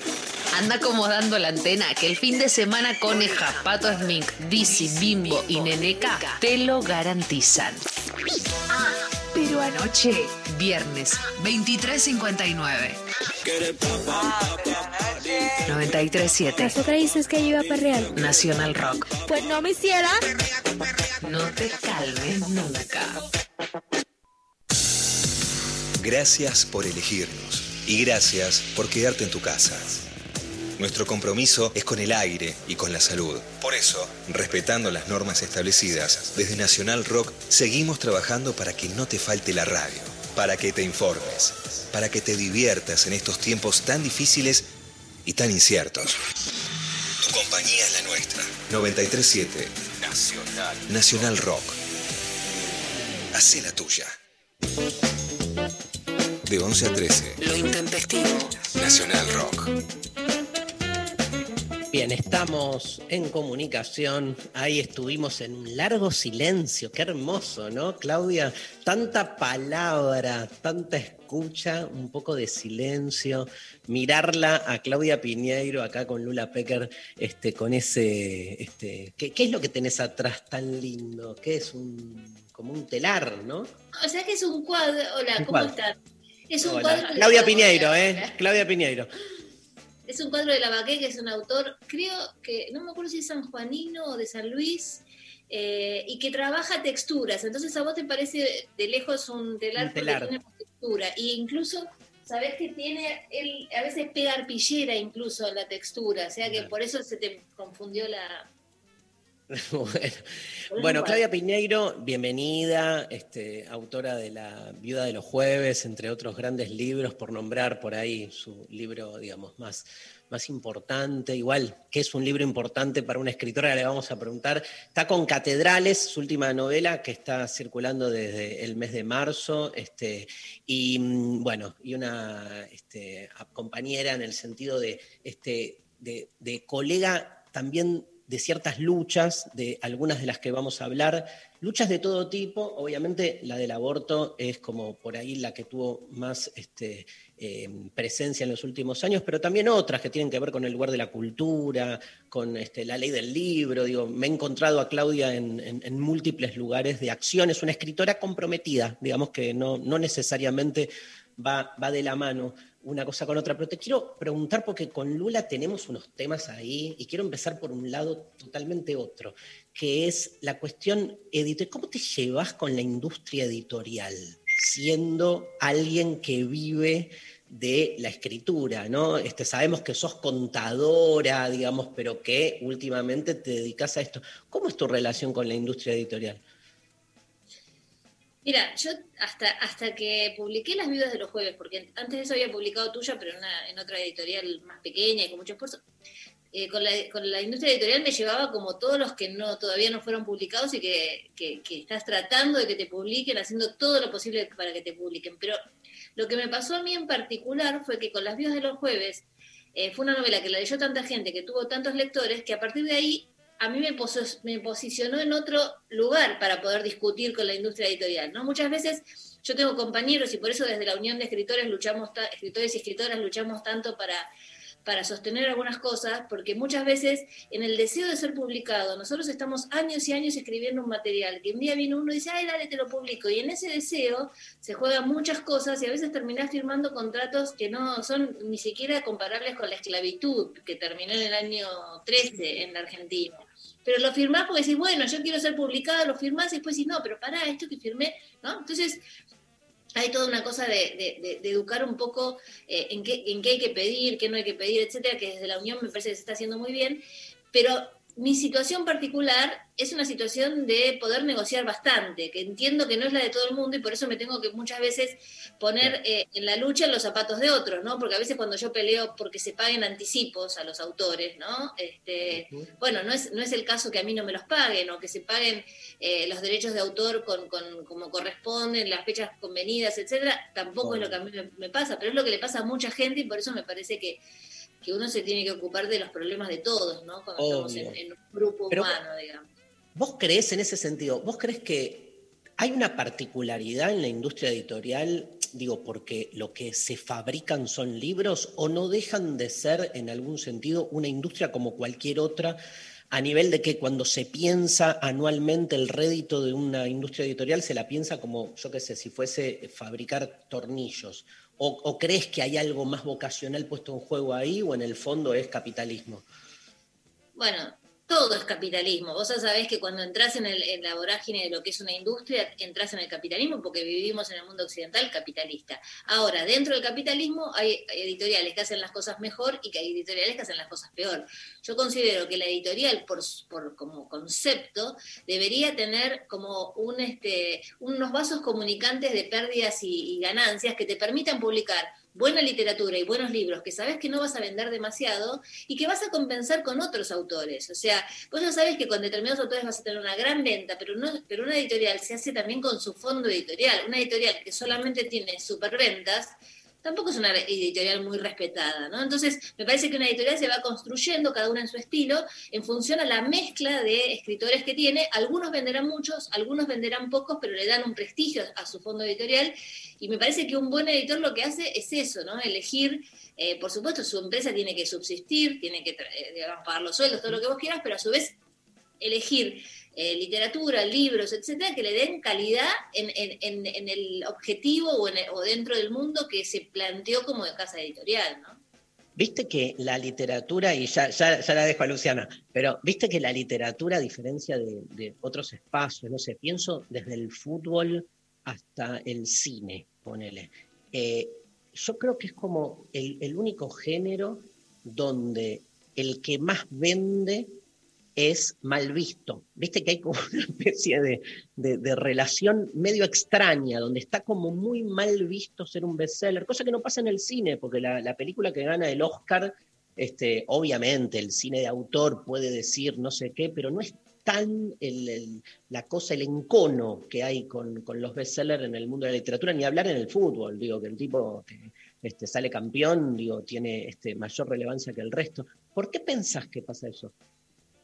Sí, en la música tampoco tanto, ¿no? En la música también hay gente que tiene un montón de seguidores y, no por eso. Me parece que a veces hay como un prejuicio entre, entre eh, digamos, lo que, lo que puede vender mucho y la calidad literaria. A veces coincide y a veces no, no coincide. A veces un libro que vende poco también es malo, ¿no? Porque vendas poco y, haya dos o tres que te que dicen que bueno lo que escribió. O sea, yo creo que lo que hay que hacer es opinar sobre, sobre la literatura una vez que la leíste, ¿no? Entonces hay libros que venden mucho y son buenos, hay libros que venden poco y, y son malos. A mí me parece que, por ejemplo, si vos revisas las listas de más vendidos de los últimos tiempos en Argentina, digamos, con una venta baja, con un montón de problemas, qué sé yo, cuando Samantha Shevlin saca un libro, entra en la lista de más vendidos, cuando Gaby Cabezón Cámara saca un libro, entra en la lista de más vendidos, cuando Mariana Enrique saca un libro, entra en la lista de más vendidos. Entonces, digamos, la gente tampoco, tampoco subestimemos al lector. Quiero decir, para que un libro se venda mucho tiempo, muchos meses, etcétera, tiene que leer ese libro no solamente el lector que lee literatura, sino otros. Por eso a veces los bestsellers están mal vistos, porque digamos, porque se suman a, un montón de lectores habituales acostumbrados a la literatura, otro tipo de lector que nunca leyó, pero que escuchó que ese libro hay que leerlo porque lo está leyendo todo el mundo, lee, compra ese como, como un libro de verano, un libro para pasar un rato, etcétera. Pero en la Argentina hay un montón de lectores que están esperando los libros de las escritoras que te estoy diciendo y que hacen que sean los de los más vendidos también. Entonces hay que como que diferenciar de qué se trata. Yo creo que el prejuicio surge cuando se le otorga al escritor la voluntad de haberlo escrito para vender. Cuando te dicen, che, ¿cómo hiciste? A ver, ¿cómo es tu receta para vender muchos libros? Porque la verdad es que había un tipo de, escritor, generalmente norteamericano, etcétera, que tenía un tipo de literatura que era muy buscada como, como juego más intelectual o de espías o de, o de policial o lo que sea, que está abocado a tener muchas ventas. Es otro tipo de, apuesta. a lo mejor el escritor también le interesa mucho la literatura, pero apuesta a que se venda. A mí me parece que a, muchos de nosotros nos pasa que los libros se venden más allá de que nosotros de lo que nosotros, de la voluntad nuestra. O sea, obviamente yo no voy a renegar que yo quiero tener lectores y a mí me encanta tener lectores, pero yo no escribo para tener muchos lectores. Escribo la historia que quiero eh, contar y de la manera que me gusta contarla. Después tengo la suerte de que muchos lectores me leen. Pero creo que lo que, lo que se mm, malinterpreta a veces es que hay algunos que creen que uno escribe la historia que cree que va a vender, ¿no? Total. Lula. Claudia, si algún, algún escritor muy importante me dijo, sí, la verdad que Claudia es una líder natural, ¿no? Que es parte de un liderazgo social que lo tenés sobre el tema del aborto legal, sobre el tema de la defensa de escritores y escritoras en Argentina. Para terminar de hablar de los libros, algunas de las demandas que ustedes hicieron es, por ejemplo, el acceso a la jubilación de escritores y escritoras, que ahí sí sería una situación diferencial con otros oficios. ¿Y qué crees que pasó en la pandemia y que tendría que pasar con el vínculo del Estado en relación? Es un momento en donde todavía, porque a pesar de que hay apertura de actividades, la gente no puede hacer las mismas actividades de ocio que antes y que es, un tiempo ideal para leer. Pero ¿por qué, sin embargo, la situación laboral, económica de escritores y escritores está cada vez peor? ¿Qué crees que se podría hacer desde el Estado, desde la comunidad, para apoyar a la lectura, a los libros y a los autores y a las autoras. Sí, a mí me parece que es súper interesante lo que decís porque creo que justamente en la pandemia quedó muy en claro eh, el valor de la cultura y el valor que la gente le da a, determinados hechos culturales, ¿no? Este, ustedes se ponen en Instagram, eh, escritores leyendo, lo que sea, la gente estaba ávida de recibir un libro, una charla, una conversación, un recital de música, eh, eh, paseo por los eh, museos, etcétera. Entonces, hay algo que quedó claro que es el acompañamiento a la sociedad desde la cultura, ¿no? El sostenimiento desde, la, desde la cultura de la sociedad y el sostenimiento del estado de ánimo de la sociedad también, ¿no? Ahora, eso después no se refleja muchas veces en este, las políticas culturales. Entonces, me parece que, eh, justamente el problema es el valor de la cultura. ¿Cuál es el valor de la cultura? ¿Cuánto vale la cultura? Porque siempre te encuentras con un este, político que te dice, bueno, pero yo con esa plata hago no sé cuántos metros de camino. Bueno, si van a comparar la cultura con metro de camino, ahí no vamos a ganar nunca. O, hago un hospital. Y sí, vos tenés que hacer el hospital, pero también tenés que hacer lo otro. O sea, el tema es cómo repartís los recursos, ¿no? Entonces, me parece que en ese sentido hay una gran discusión para dar, que es cuánto vale la cultura, cuánto se le debe cuánto se debe subvencionar de todo esto. Eh, me parece que a mí me, pareció muy impactante cuando, cuando empezaron algunos colectivos a pedir subsidios al principio de la pandemia. Los escritores generalmente estamos mal organizados, recién ahora estamos con la Unión de Escritores, es como que llegamos siempre a los pedidos tarde. Hay gente que viene pidiendo hace años, ¿no? Los músicos, los, eh, el cine tiene su instituto, digamos, nosotros venimos como ahí como pidiendo permiso, ¿no? Y cuando fuimos a pedir, nos dieron bolsones de comida y está muy bien, y a muchos compañeros le vino, muy bien recibir esos bolsones de comida, pero eso te, indica el estado en el que estamos en la cultura. Había gente que no tenía para comer, como también en otros, yo no, digamos, vos me preguntás en mi sector, por supuesto que en otros sectores también había gente que no tendría para comer, pero yo estoy hablando de los escritores, que a lo mejor la gente se cree que el escritor es alguien que está en su casa tranquilo tomándose una no sé qué mientras escribe, ¿no?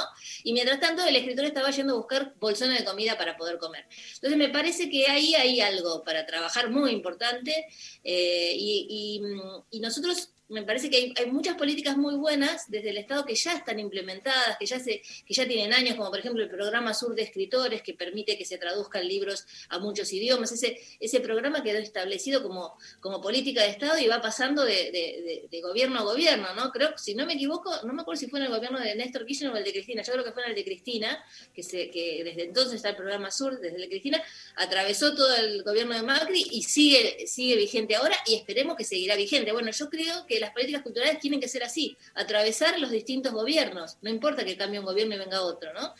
Eh, más allá de los, detalles que cada, por supuesto, el ministro de Cultura hará una gestión diferente, pero hay ciertas cosas que sostienen eh, a la cultura que deberían ser políticas de Estado para siempre, ¿no?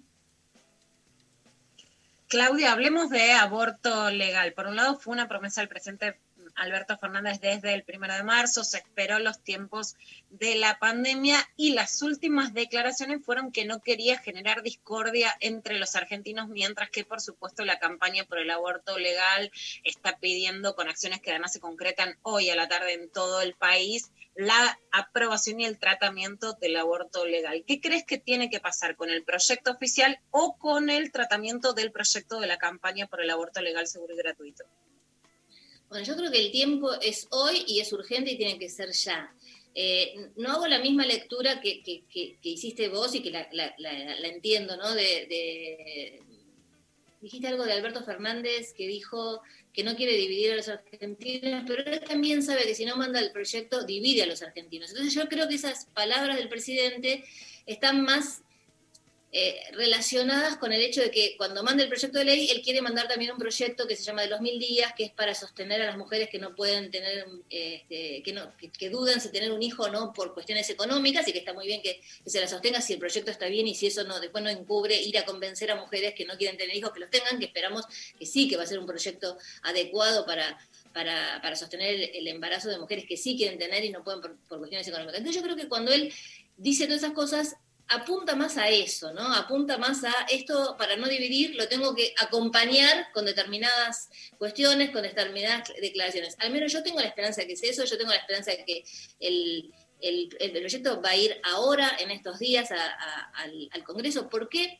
Digamos, ¿por qué uno, uno, pide el proyecto de Alberto Fernández? Obviamente el proyecto que está de la campaña es un proyecto que tiene... Eh, Estado parlamentario que podía ser tratado, pero ninguno lo agarra y dice tratémoslo tampoco. Entonces, el hecho de que Alberto ponga su, su proyecto como nos prometió a todas, a todas las mujeres argentinas, eh, haría empezar este circuito con una fuerza política mucho mayor, sin tantas discusiones. ¿no? no es lo mismo convencer a un diputado o a un senador que dice, ay, pero me reta el obispo en mi provincia, o sea, uno que no está convencido, que vota en contra porque no le conviene, porque no lo van a votar o porque el obispo no sé qué cosa, que si el presidente, que es de su partido, manda un proyecto de ley, va a tener que ponerse un poco más las pilas y analizar las cosas con un poco más de, de consistencia, ¿no? Entonces, obviamente, un proyecto que mande el Ejecutivo tiene una fuerza donde ya el poroteo, eso llamamos el poroteo de ver un, voto, otro voto, ya tiene un gesto que, este, que va por encima del poroteo. ¿no? Entonces, para nosotros es muy importante que lo mande. Después, por supuesto, es muy importante que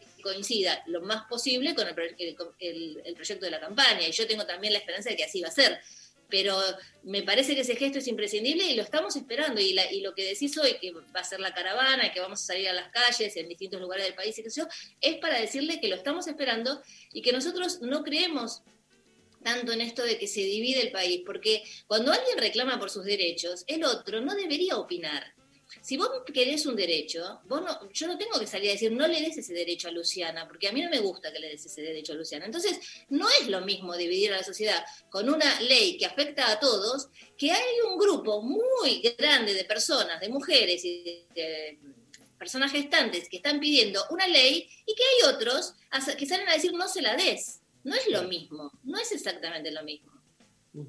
Vos este, sos eh, alguien que eh, sos muy, te, veo mucho en las redes dando batallas dialécticas increíbles, este, eh, pero aparte es como que, viste, yo digo, ¿para qué? A veces te veo que te metes en algunas peleas, pero bueno, tampoco nadie puede salir a, juzgar, obviamente, este, lo que hace el otro en ese sentido. Así que hasta mi admiración por algunas peleas que das. Te, te pregunto al revés, o sea, ¿Sentís que pudiste tener un diálogo con alguien que está en contra del aborto? ¿Tuviste algún diálogo productivo alguna vez que vos sentís que eh, hubo argumentación de un lado, se llegó a algún acuerdo o no? ¿O vos pensás que ya es como un, aferramiento dogmático a una idea con la que es imposible generar eh, unidad y vuelta? Mira, yo creo, primero, la mayoría de la gente que por este tema sale a decirte cualquier barbaridad, Generalmente son varones, generalmente son varones con pocos seguidores, que es como que parece que armaran la cuenta para salir a atacarnos a nosotros. Luciana de esto conoce mucho, ¿no?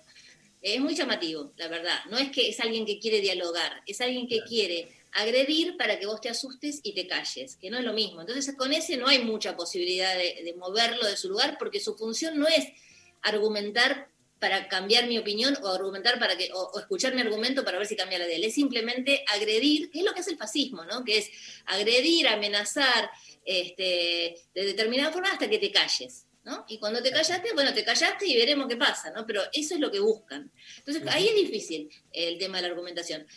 Eh, con respecto a, en general, ¿no? La gente que piensa en contra y demás, a mí me parece que el debate del 2018 fue tan amplio y se habló tanto que hubo mucha gente que cambió de opinión. Hubo muchas mujeres incluso que opinaban distinto y que porque sus hijas o sus nietas este, le, vinieron con otras, con, otras ideas, con otra forma de pensar, etcétera, cambiaron su forma de pensar, lo aceptaron. Eso he visto cualquier cantidad de personas moverse de ese lugar, ¿no? Ahora, eh, creo que ya el debate fue tan amplio que no sé si hay mucha más gente para mover de lugar. En este sentido, creo que el que queda aferrado a que quiere que no haya ley de aborto es alguien con mucha ideología eh, religiosa, por más que te digan que no. ¿Viste esa frase que, en algún momento dijo alguien? Yo no lo digo desde, desde mi religión, lo digo porque soy humanista. Ni sabe lo que es el humanismo, ni sabe que lo está diciendo desde su religión, porque la verdad es que eh, cuando vos llegas a una pared te das cuenta que ahí es porque hay una cuestión religiosa, ¿no? Una, una, cuestión religiosa que define esto es la vida, de acá no se puede, ¿no? Entonces, entonces ¿cómo, vas contra eso? Es imposible. Si el Papa en su momento salió a decir que el aborto es un genocidio de guante blanco, ¿y cómo haces para que esta gente no te agreda, ¿no? Porque si el líder de ellos dice es un genocidio de guante blanco, es muy difícil no agredir después. Sí, tú. Claudia, justamente sobre eso, ¿no? Y la frase además de Francisco en ese momento era que hacer un aborto era como ser un sicario, ¿no? Una frase que a mí me, alarma mucho porque me parece que llama justamente a que haya sicarios en contra de quienes defendemos el derecho a decidir. Pero después de escribir un libro tan claro sobre la posición institucional de la Iglesia como eh, catedrales, ¿Qué opinás de lo que está pasando justamente con Francisco, que por un lado da declaraciones a favor de la unión civil, en el Vaticano dicen que lo que dijo en un documental estaba editado, sale la ultraderecha a decir que esa no es la posición de la iglesia, sale la iglesia argentina ante eh, también la información que hablaba de la presentación inminente del proyecto de aborto legal a criticarlo en la Argentina. Y además la posición de la iglesia frente a la pandemia en relación por lo menos a algo que a mí me sorprende, que es la poca presencia en relación a la compasión, al acompañamiento frente a la, frente a la muerte, el duelo, la enfermedad, y sin embargo la presencia activa frente al rechazo que avance el aborto legal. Mira, yo creo que la única solución en los países para que avancemos con los derechos de las personas es que haya una clara separación de la Iglesia y el Estado. Uruguay es el país que es con respecto a los derechos porque hace muchísimos años tiene bien separado la Iglesia y el Estado. Y acá no está separada la Iglesia y el Estado, lamentablemente. O sea, eh, eh, por supuesto, eh, digamos, la Constitución dice que somos laicos, etcétera, pero la relación y el vínculo que tenemos con la Iglesia y el sostenimiento de las iglesias de, la plata que va hacia, hacia, hacia, todos los cultos, ¿no? Eso indica una relación demasiado estrecha. También los gobiernos les piden cosas a las iglesias, porque cuando hay este, problemas sociales, la iglesia contiene, supuestamente, entre comillas, digo, hay como una cuestión de contención social. Entonces, cuando vos das, también querés recibir. Pero ¿qué pasa? Vos das y querés recibir, pero no podemos ser la moneda de cambio nosotras. ¿Qué tenemos que ver nosotras con eso? O sea, eh, parece, viste, como cuando en las épocas, no sé cuándo, subían a las esclavas y, venía uno y decía, te doy tantos rublos, te doy tantos rublos, no sé qué, por las esclavas. Parece como que estamos arriba de un escenario y entonces, ah, no, pero yo te contuve la calle, yo le di de comer a la gente. Ah, bueno, entonces no te doy el aborto. ¿Qué tiene que ver? ¿Qué tiene que ver? O sea, ¿qué tiene que ver una cosa con la otra? ¿no? Entonces me parece me parece que en ese sentido Alberto Fernández los tiene bastante claro, ¿no? Y él, por supuesto, tiene que decir determinadas cosas, pero creo que tiene bastante claro que no se mezclan las dos, las dos cosas, ¿no? Más allá de las presiones que debe tener, tanto dentro de su partido como fuera de su partido, ¿no? Y de la iglesia yo creo que la solución es la separación clara de la Iglesia y el Estado. Y a mí lo que dice el Papa hoy por hoy con respecto a, la comunidad gay, eh, a mí no me, no me afecta porque yo no, digamos, escucho al Papa como puedo escuchar a cualquier este, jefe de Estado. A mí me produce eso, o sea, yo lo escucho a él, puedo escuchar a él, puedo escuchar a, este, al presidente de España, al, al que sea. Eh, porque yo no soy, eh, digamos, yo vengo de una familia católica, pero yo soy atea. Entiendo que para mucha gente que está dentro del catolicismo es importante que el Papa le dé una bendición a, sus- a sus relaciones, que diga está bien, como también existe dentro del aborto, vos lo sabés muy bien, el grupo de católicas por el derecho de- a decidir, porque podés ser católica y que tener el derecho a decidir, ¿no? Y por eso está este grupo. Eh, entiendo que lo necesiten y lo respeto. Ahora, a mí realmente no me afecta ni si dijo una cosa ni si después se desdijo, porque lo tomo como las manifestaciones de políticos que dicen una cosa y si no conviene dicen, dicen otra. La verdad que no me, no me, no me afecta. Respeto sí que debe haber mucha gente que se sintió aliviada, a pesar de que lo que estaba concediendo, incluso si lo dijera, incluso si fuera como lo dijo, es menos de lo que tenemos, ¿no? Porque nosotros tenemos matrimonio igualitario y lo que él decía es, bueno, la unión civil podría, podría andar, ¿no? Eh, o sea que es menos que lo que tenemos, pero me imagino que para mucha gente religiosa le debe haber dado un fuerte alivio, ¿no? Te hago la, la última pregunta y, y te liberamos y te agradecemos muchísimo la, la buena onda. Nada, te agradecemos que seas, que seas Claudia Piñeiro. Este, escúchame, este, ¿vos crees que, que sale el proyecto? ¿Cómo, ¿Cuál es tu intuición? Mi intuición, o sea, totalmente intuitivo. Yo creo Sí. que sí, que va en estos días y que sale. Eso es lo que yo creo. Eh, y me parece que Luciana también, ¿no? ¿Qué decís, Luciana? Yo creo que sí, que 2020. Yo creo A que mí sí. me parece que no hay, no hay vuelta atrás, no hay vuelta atrás. Realmente hay mucho enojo en, el- en el- en la verdad. Somos muy pacientes las mujeres, ¿no? Una vez mi pareja me dijo, yo no sé cómo aguantaron tantas cosas tantos años. Y yo desde entonces digo, yo no quiero aguantar más ni una cosa ni una, ningún año, ¿no? Porque este, hasta los hombres que nos acompañan en esto han, han participado de lo que hemos aguantado tantos años, eh, ¿no? Y fueron, digamos, testigos y era así el mundo. Y me parece que no tenemos que aguantar más. Y me parece que nosotras, con respecto a este tema, hemos aguantado demasiado. Durante la pandemia no hemos salido a las calles por respeto a, una cuestión de salud, cuando un montón de gente sale para pedir lo que sea, ¿no? Eh, o sea, que me abran, no sé, desde los gimnasios hasta los negocios, hasta las escuelas, lo, lo que sea, la gente sale a la calle y lo pide. Nosotros hemos tenido una paciencia infinita, pero no somos bobas ni nos comemos todas, ¿no? Entonces acá estamos muy firmes que esto tiene que salir este año, porque además ya nos dijeron que el año que viene no sale. O sea, ya, mirá con qué facilidad alguien te dice, no, chicas, si no es este año, no, porque el año que viene hay elecciones. Vos fíjate la impudicia, ¿no? De decir, no, el año que viene no, porque hay elecciones, tenemos que ocupar otra cosa. Entonces pasamos al 2022. es No, insólito. 2022 no. Por eso, es ahora, es ahora. Claudia Piñeiro, este, Catedrales, su último libro, los invitamos a todos, a todas a, a leerlo. Gracias, Claudia, por estar. Este, te dejamos un gran abrazo. Nos vamos escuchando Juana Molina, paraguaya, y se viene el final de lo intempestivo. Gracias, Claudia. Chao, gracias a ustedes. Muchas gracias. Muchísimas gracias, Claudia.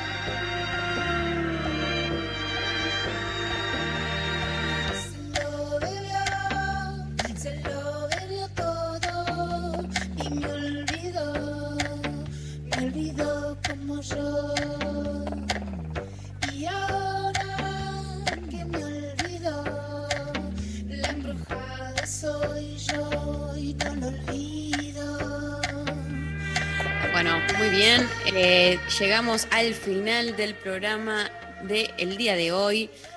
Lula, hola. Hola Mari, un programa increíble, la verdad, un placer escuchar a Claudia Piñero, una de las escritoras argentinas más importantes, una líder y vocera en la campaña por el aborto legal y algo muy importante para linkear entre la consigna de hoy, telos y aborto legal. ¿Por qué? Porque a veces parece que son dos cosas separadas. ¿Qué tiene que ver? Bueno, una de las tantas historias que no me olvido de los relatos periodísticos, ¿no, Mari? Que cuando sos periodista son esas voces, como me pasa ahora con las voces que escuchamos de las oyentes y de los oyentes, de les oyentes, Tomá RAE, para Tomá. vos, Cherry, RAE, todo, que nos quedan impregnadas, ¿no? En el cuerpo y en la memoria. Bueno, y es el de una piba que me contó cómo para ir a abortar se sacó un turno en el telo, se llevó el misoprostol y lo hizo ahí para justamente poder estar tranquila y fuera de su casa donde no podía porque, por ejemplo, estaban eh, sus familiares, ¿no? Entonces, hay un lugar en donde claramente, más allá de las veces que nos la pasamos mal, nos la pasamos bien, tenemos accidentes, algo frustrado, nos reímos, pasan cosas menores, el telo es el lugar, es como nuestra catedral del goce, ¿no? Es la idea de un lugar donde podés ir a gozar. Bueno, por supuesto que eso a veces es tomado para poder practicar un aborto legal. ¿Pero por qué, básicamente? Porque la clandestinidad te lleva a eso y a un lugar de mucha inseguridad, más allá de las que quieran igualmente hacerlo en, en- en un mundo privado y no lo harían en un hospital de todos modos, ¿no? Que eso siempre es también elección de cada persona porque no se trata de imponer. Pero además, y esto lo digo, lo decimos, lo dijo Pino Solanas en su discurso en el Senado, en su voto a fa- a favor es el goce, señora presidenta, hasta que no tengamos los mismos derechos ciudadanos en relación al sexo, el sexo siempre va a quedar ensombrecido para todas las personas gestantes por el miedo a la clandestinidad y esta condena que es ustedes cierren las piernas. Así que no es que hablamos de telo por un lado y hablamos de aborto legal. Queremos poder disfrutar del sexo con todos los traspiés que eso lleva y justamente para poder disfrutarlo es necesario el aborto legal como un derecho concreto y como el derecho conceptual a que la ciudadanía plena de las mujeres y de los cuerpos gestantes no incluye el castigo de la clandestinidad. Clarísimo, Lula, clarísimo, qué, qué lindo escucharte hablar. Eh, me encanta, aprendo un montón, eh, así que agradecida mil por eso. Tenemos ganadores de los sorteos del día de hoy. Por un lado, para pensar la comida, gana eh, Sebastián, que fue el oyente que nos eh, mandó un audio contando que fue un telo y la persona con la que estaba le empezó a chupar una tetilla y hacer ruido de bebé. Para él va eh, una entrada. Otra entrada para eh, por Instagram, eh, su, eh, Laureano que nos mandó, no andaba el agua fría del hidro, lo enfrié tirándole agua fresca con el tachito de basura y ligamos un champán. Eh, también para él, después tenemos el comodín de eh, para la persona que nos mandó por WhatsApp que el telo de Darío y Luciana se tiene que llamar Intempestelo. Ah, esa me encanta, esa, me- esa idea me fascina. Mira. Sofi, tenías que ir ahí con el tachito. Mirá si terminabas así, pidiéndole destapador y con el tachito enfriando el agua. Estábamos hechas. Quedaban el Sí. champán. Total. Y agregamos otro, agregué yo otro comodín, lo decidí por atrás, con, con Escoltore, que a la persona que nos mandó que a principio, de- en la cuarentena habían abierto los telos y se iba con les amigues a ranchar al telo en un me encantó. Quiero saber cuál es esa ciudad. Me encanta esa ciudad. Y eh, después eh, el bolsón lo gana Meli de Flores, que dijo que vivió rodeada de telos, pero nunca fue a uno, pero como dijo Lu- que vos dijiste Luciana que sabe pedir lo que quiere, va para ella el bolsón. La producción se contacta con todos para coordinar los eh, eh, la entrega de los premios. Y bueno, se nos termina el programa del día de hoy y mañana vamos a estar acá de nuevo. Que vayan preparando regalitos para María. Yo estoy, estoy entusiasmada y, y angustiada con cumplir años, pero feliz, feliz igual, porque aparte voy a compartir un rato con ustedes que me hace muy bien. Y bueno, nada, les quiero a todos. Eh, me, ya me puse, ya me puse, viste que en los cumpleaños una se pone medio como sensible. Eh, gracias eh, a, a todo el equipo, gracias a Cornel, Lali Rombolá, Pablo González. Eh, hoy eh, entiendo que nos operó Nazarena. Muy bien, gracias NASA. Eh, nos vamos. NASA genia total. Gracias, gracias, gracias NASA. Nos vamos a ir escuchando a Los Pibitos eh, con Greta Dumont, una amiga eh, mía que es La Rompe Toda, haciendo Bajo la Lluvia. Chau Lula Pecker, eh, nos reencontramos mañana. 丈夫な体を持ち欲はなく決して怒らずいつも静かに笑っている Ilusión seduce con pañuelos de seda, se rompe el hechizo y se convierte en nada. Castillos de arena, nubes pasajeras, realidad efímera que se revela, que se escapa, que se vuela sin parar. No busques problema donde no lo hay, donde solo hay una ficción, un espejismo en medio del desierto. Andamos con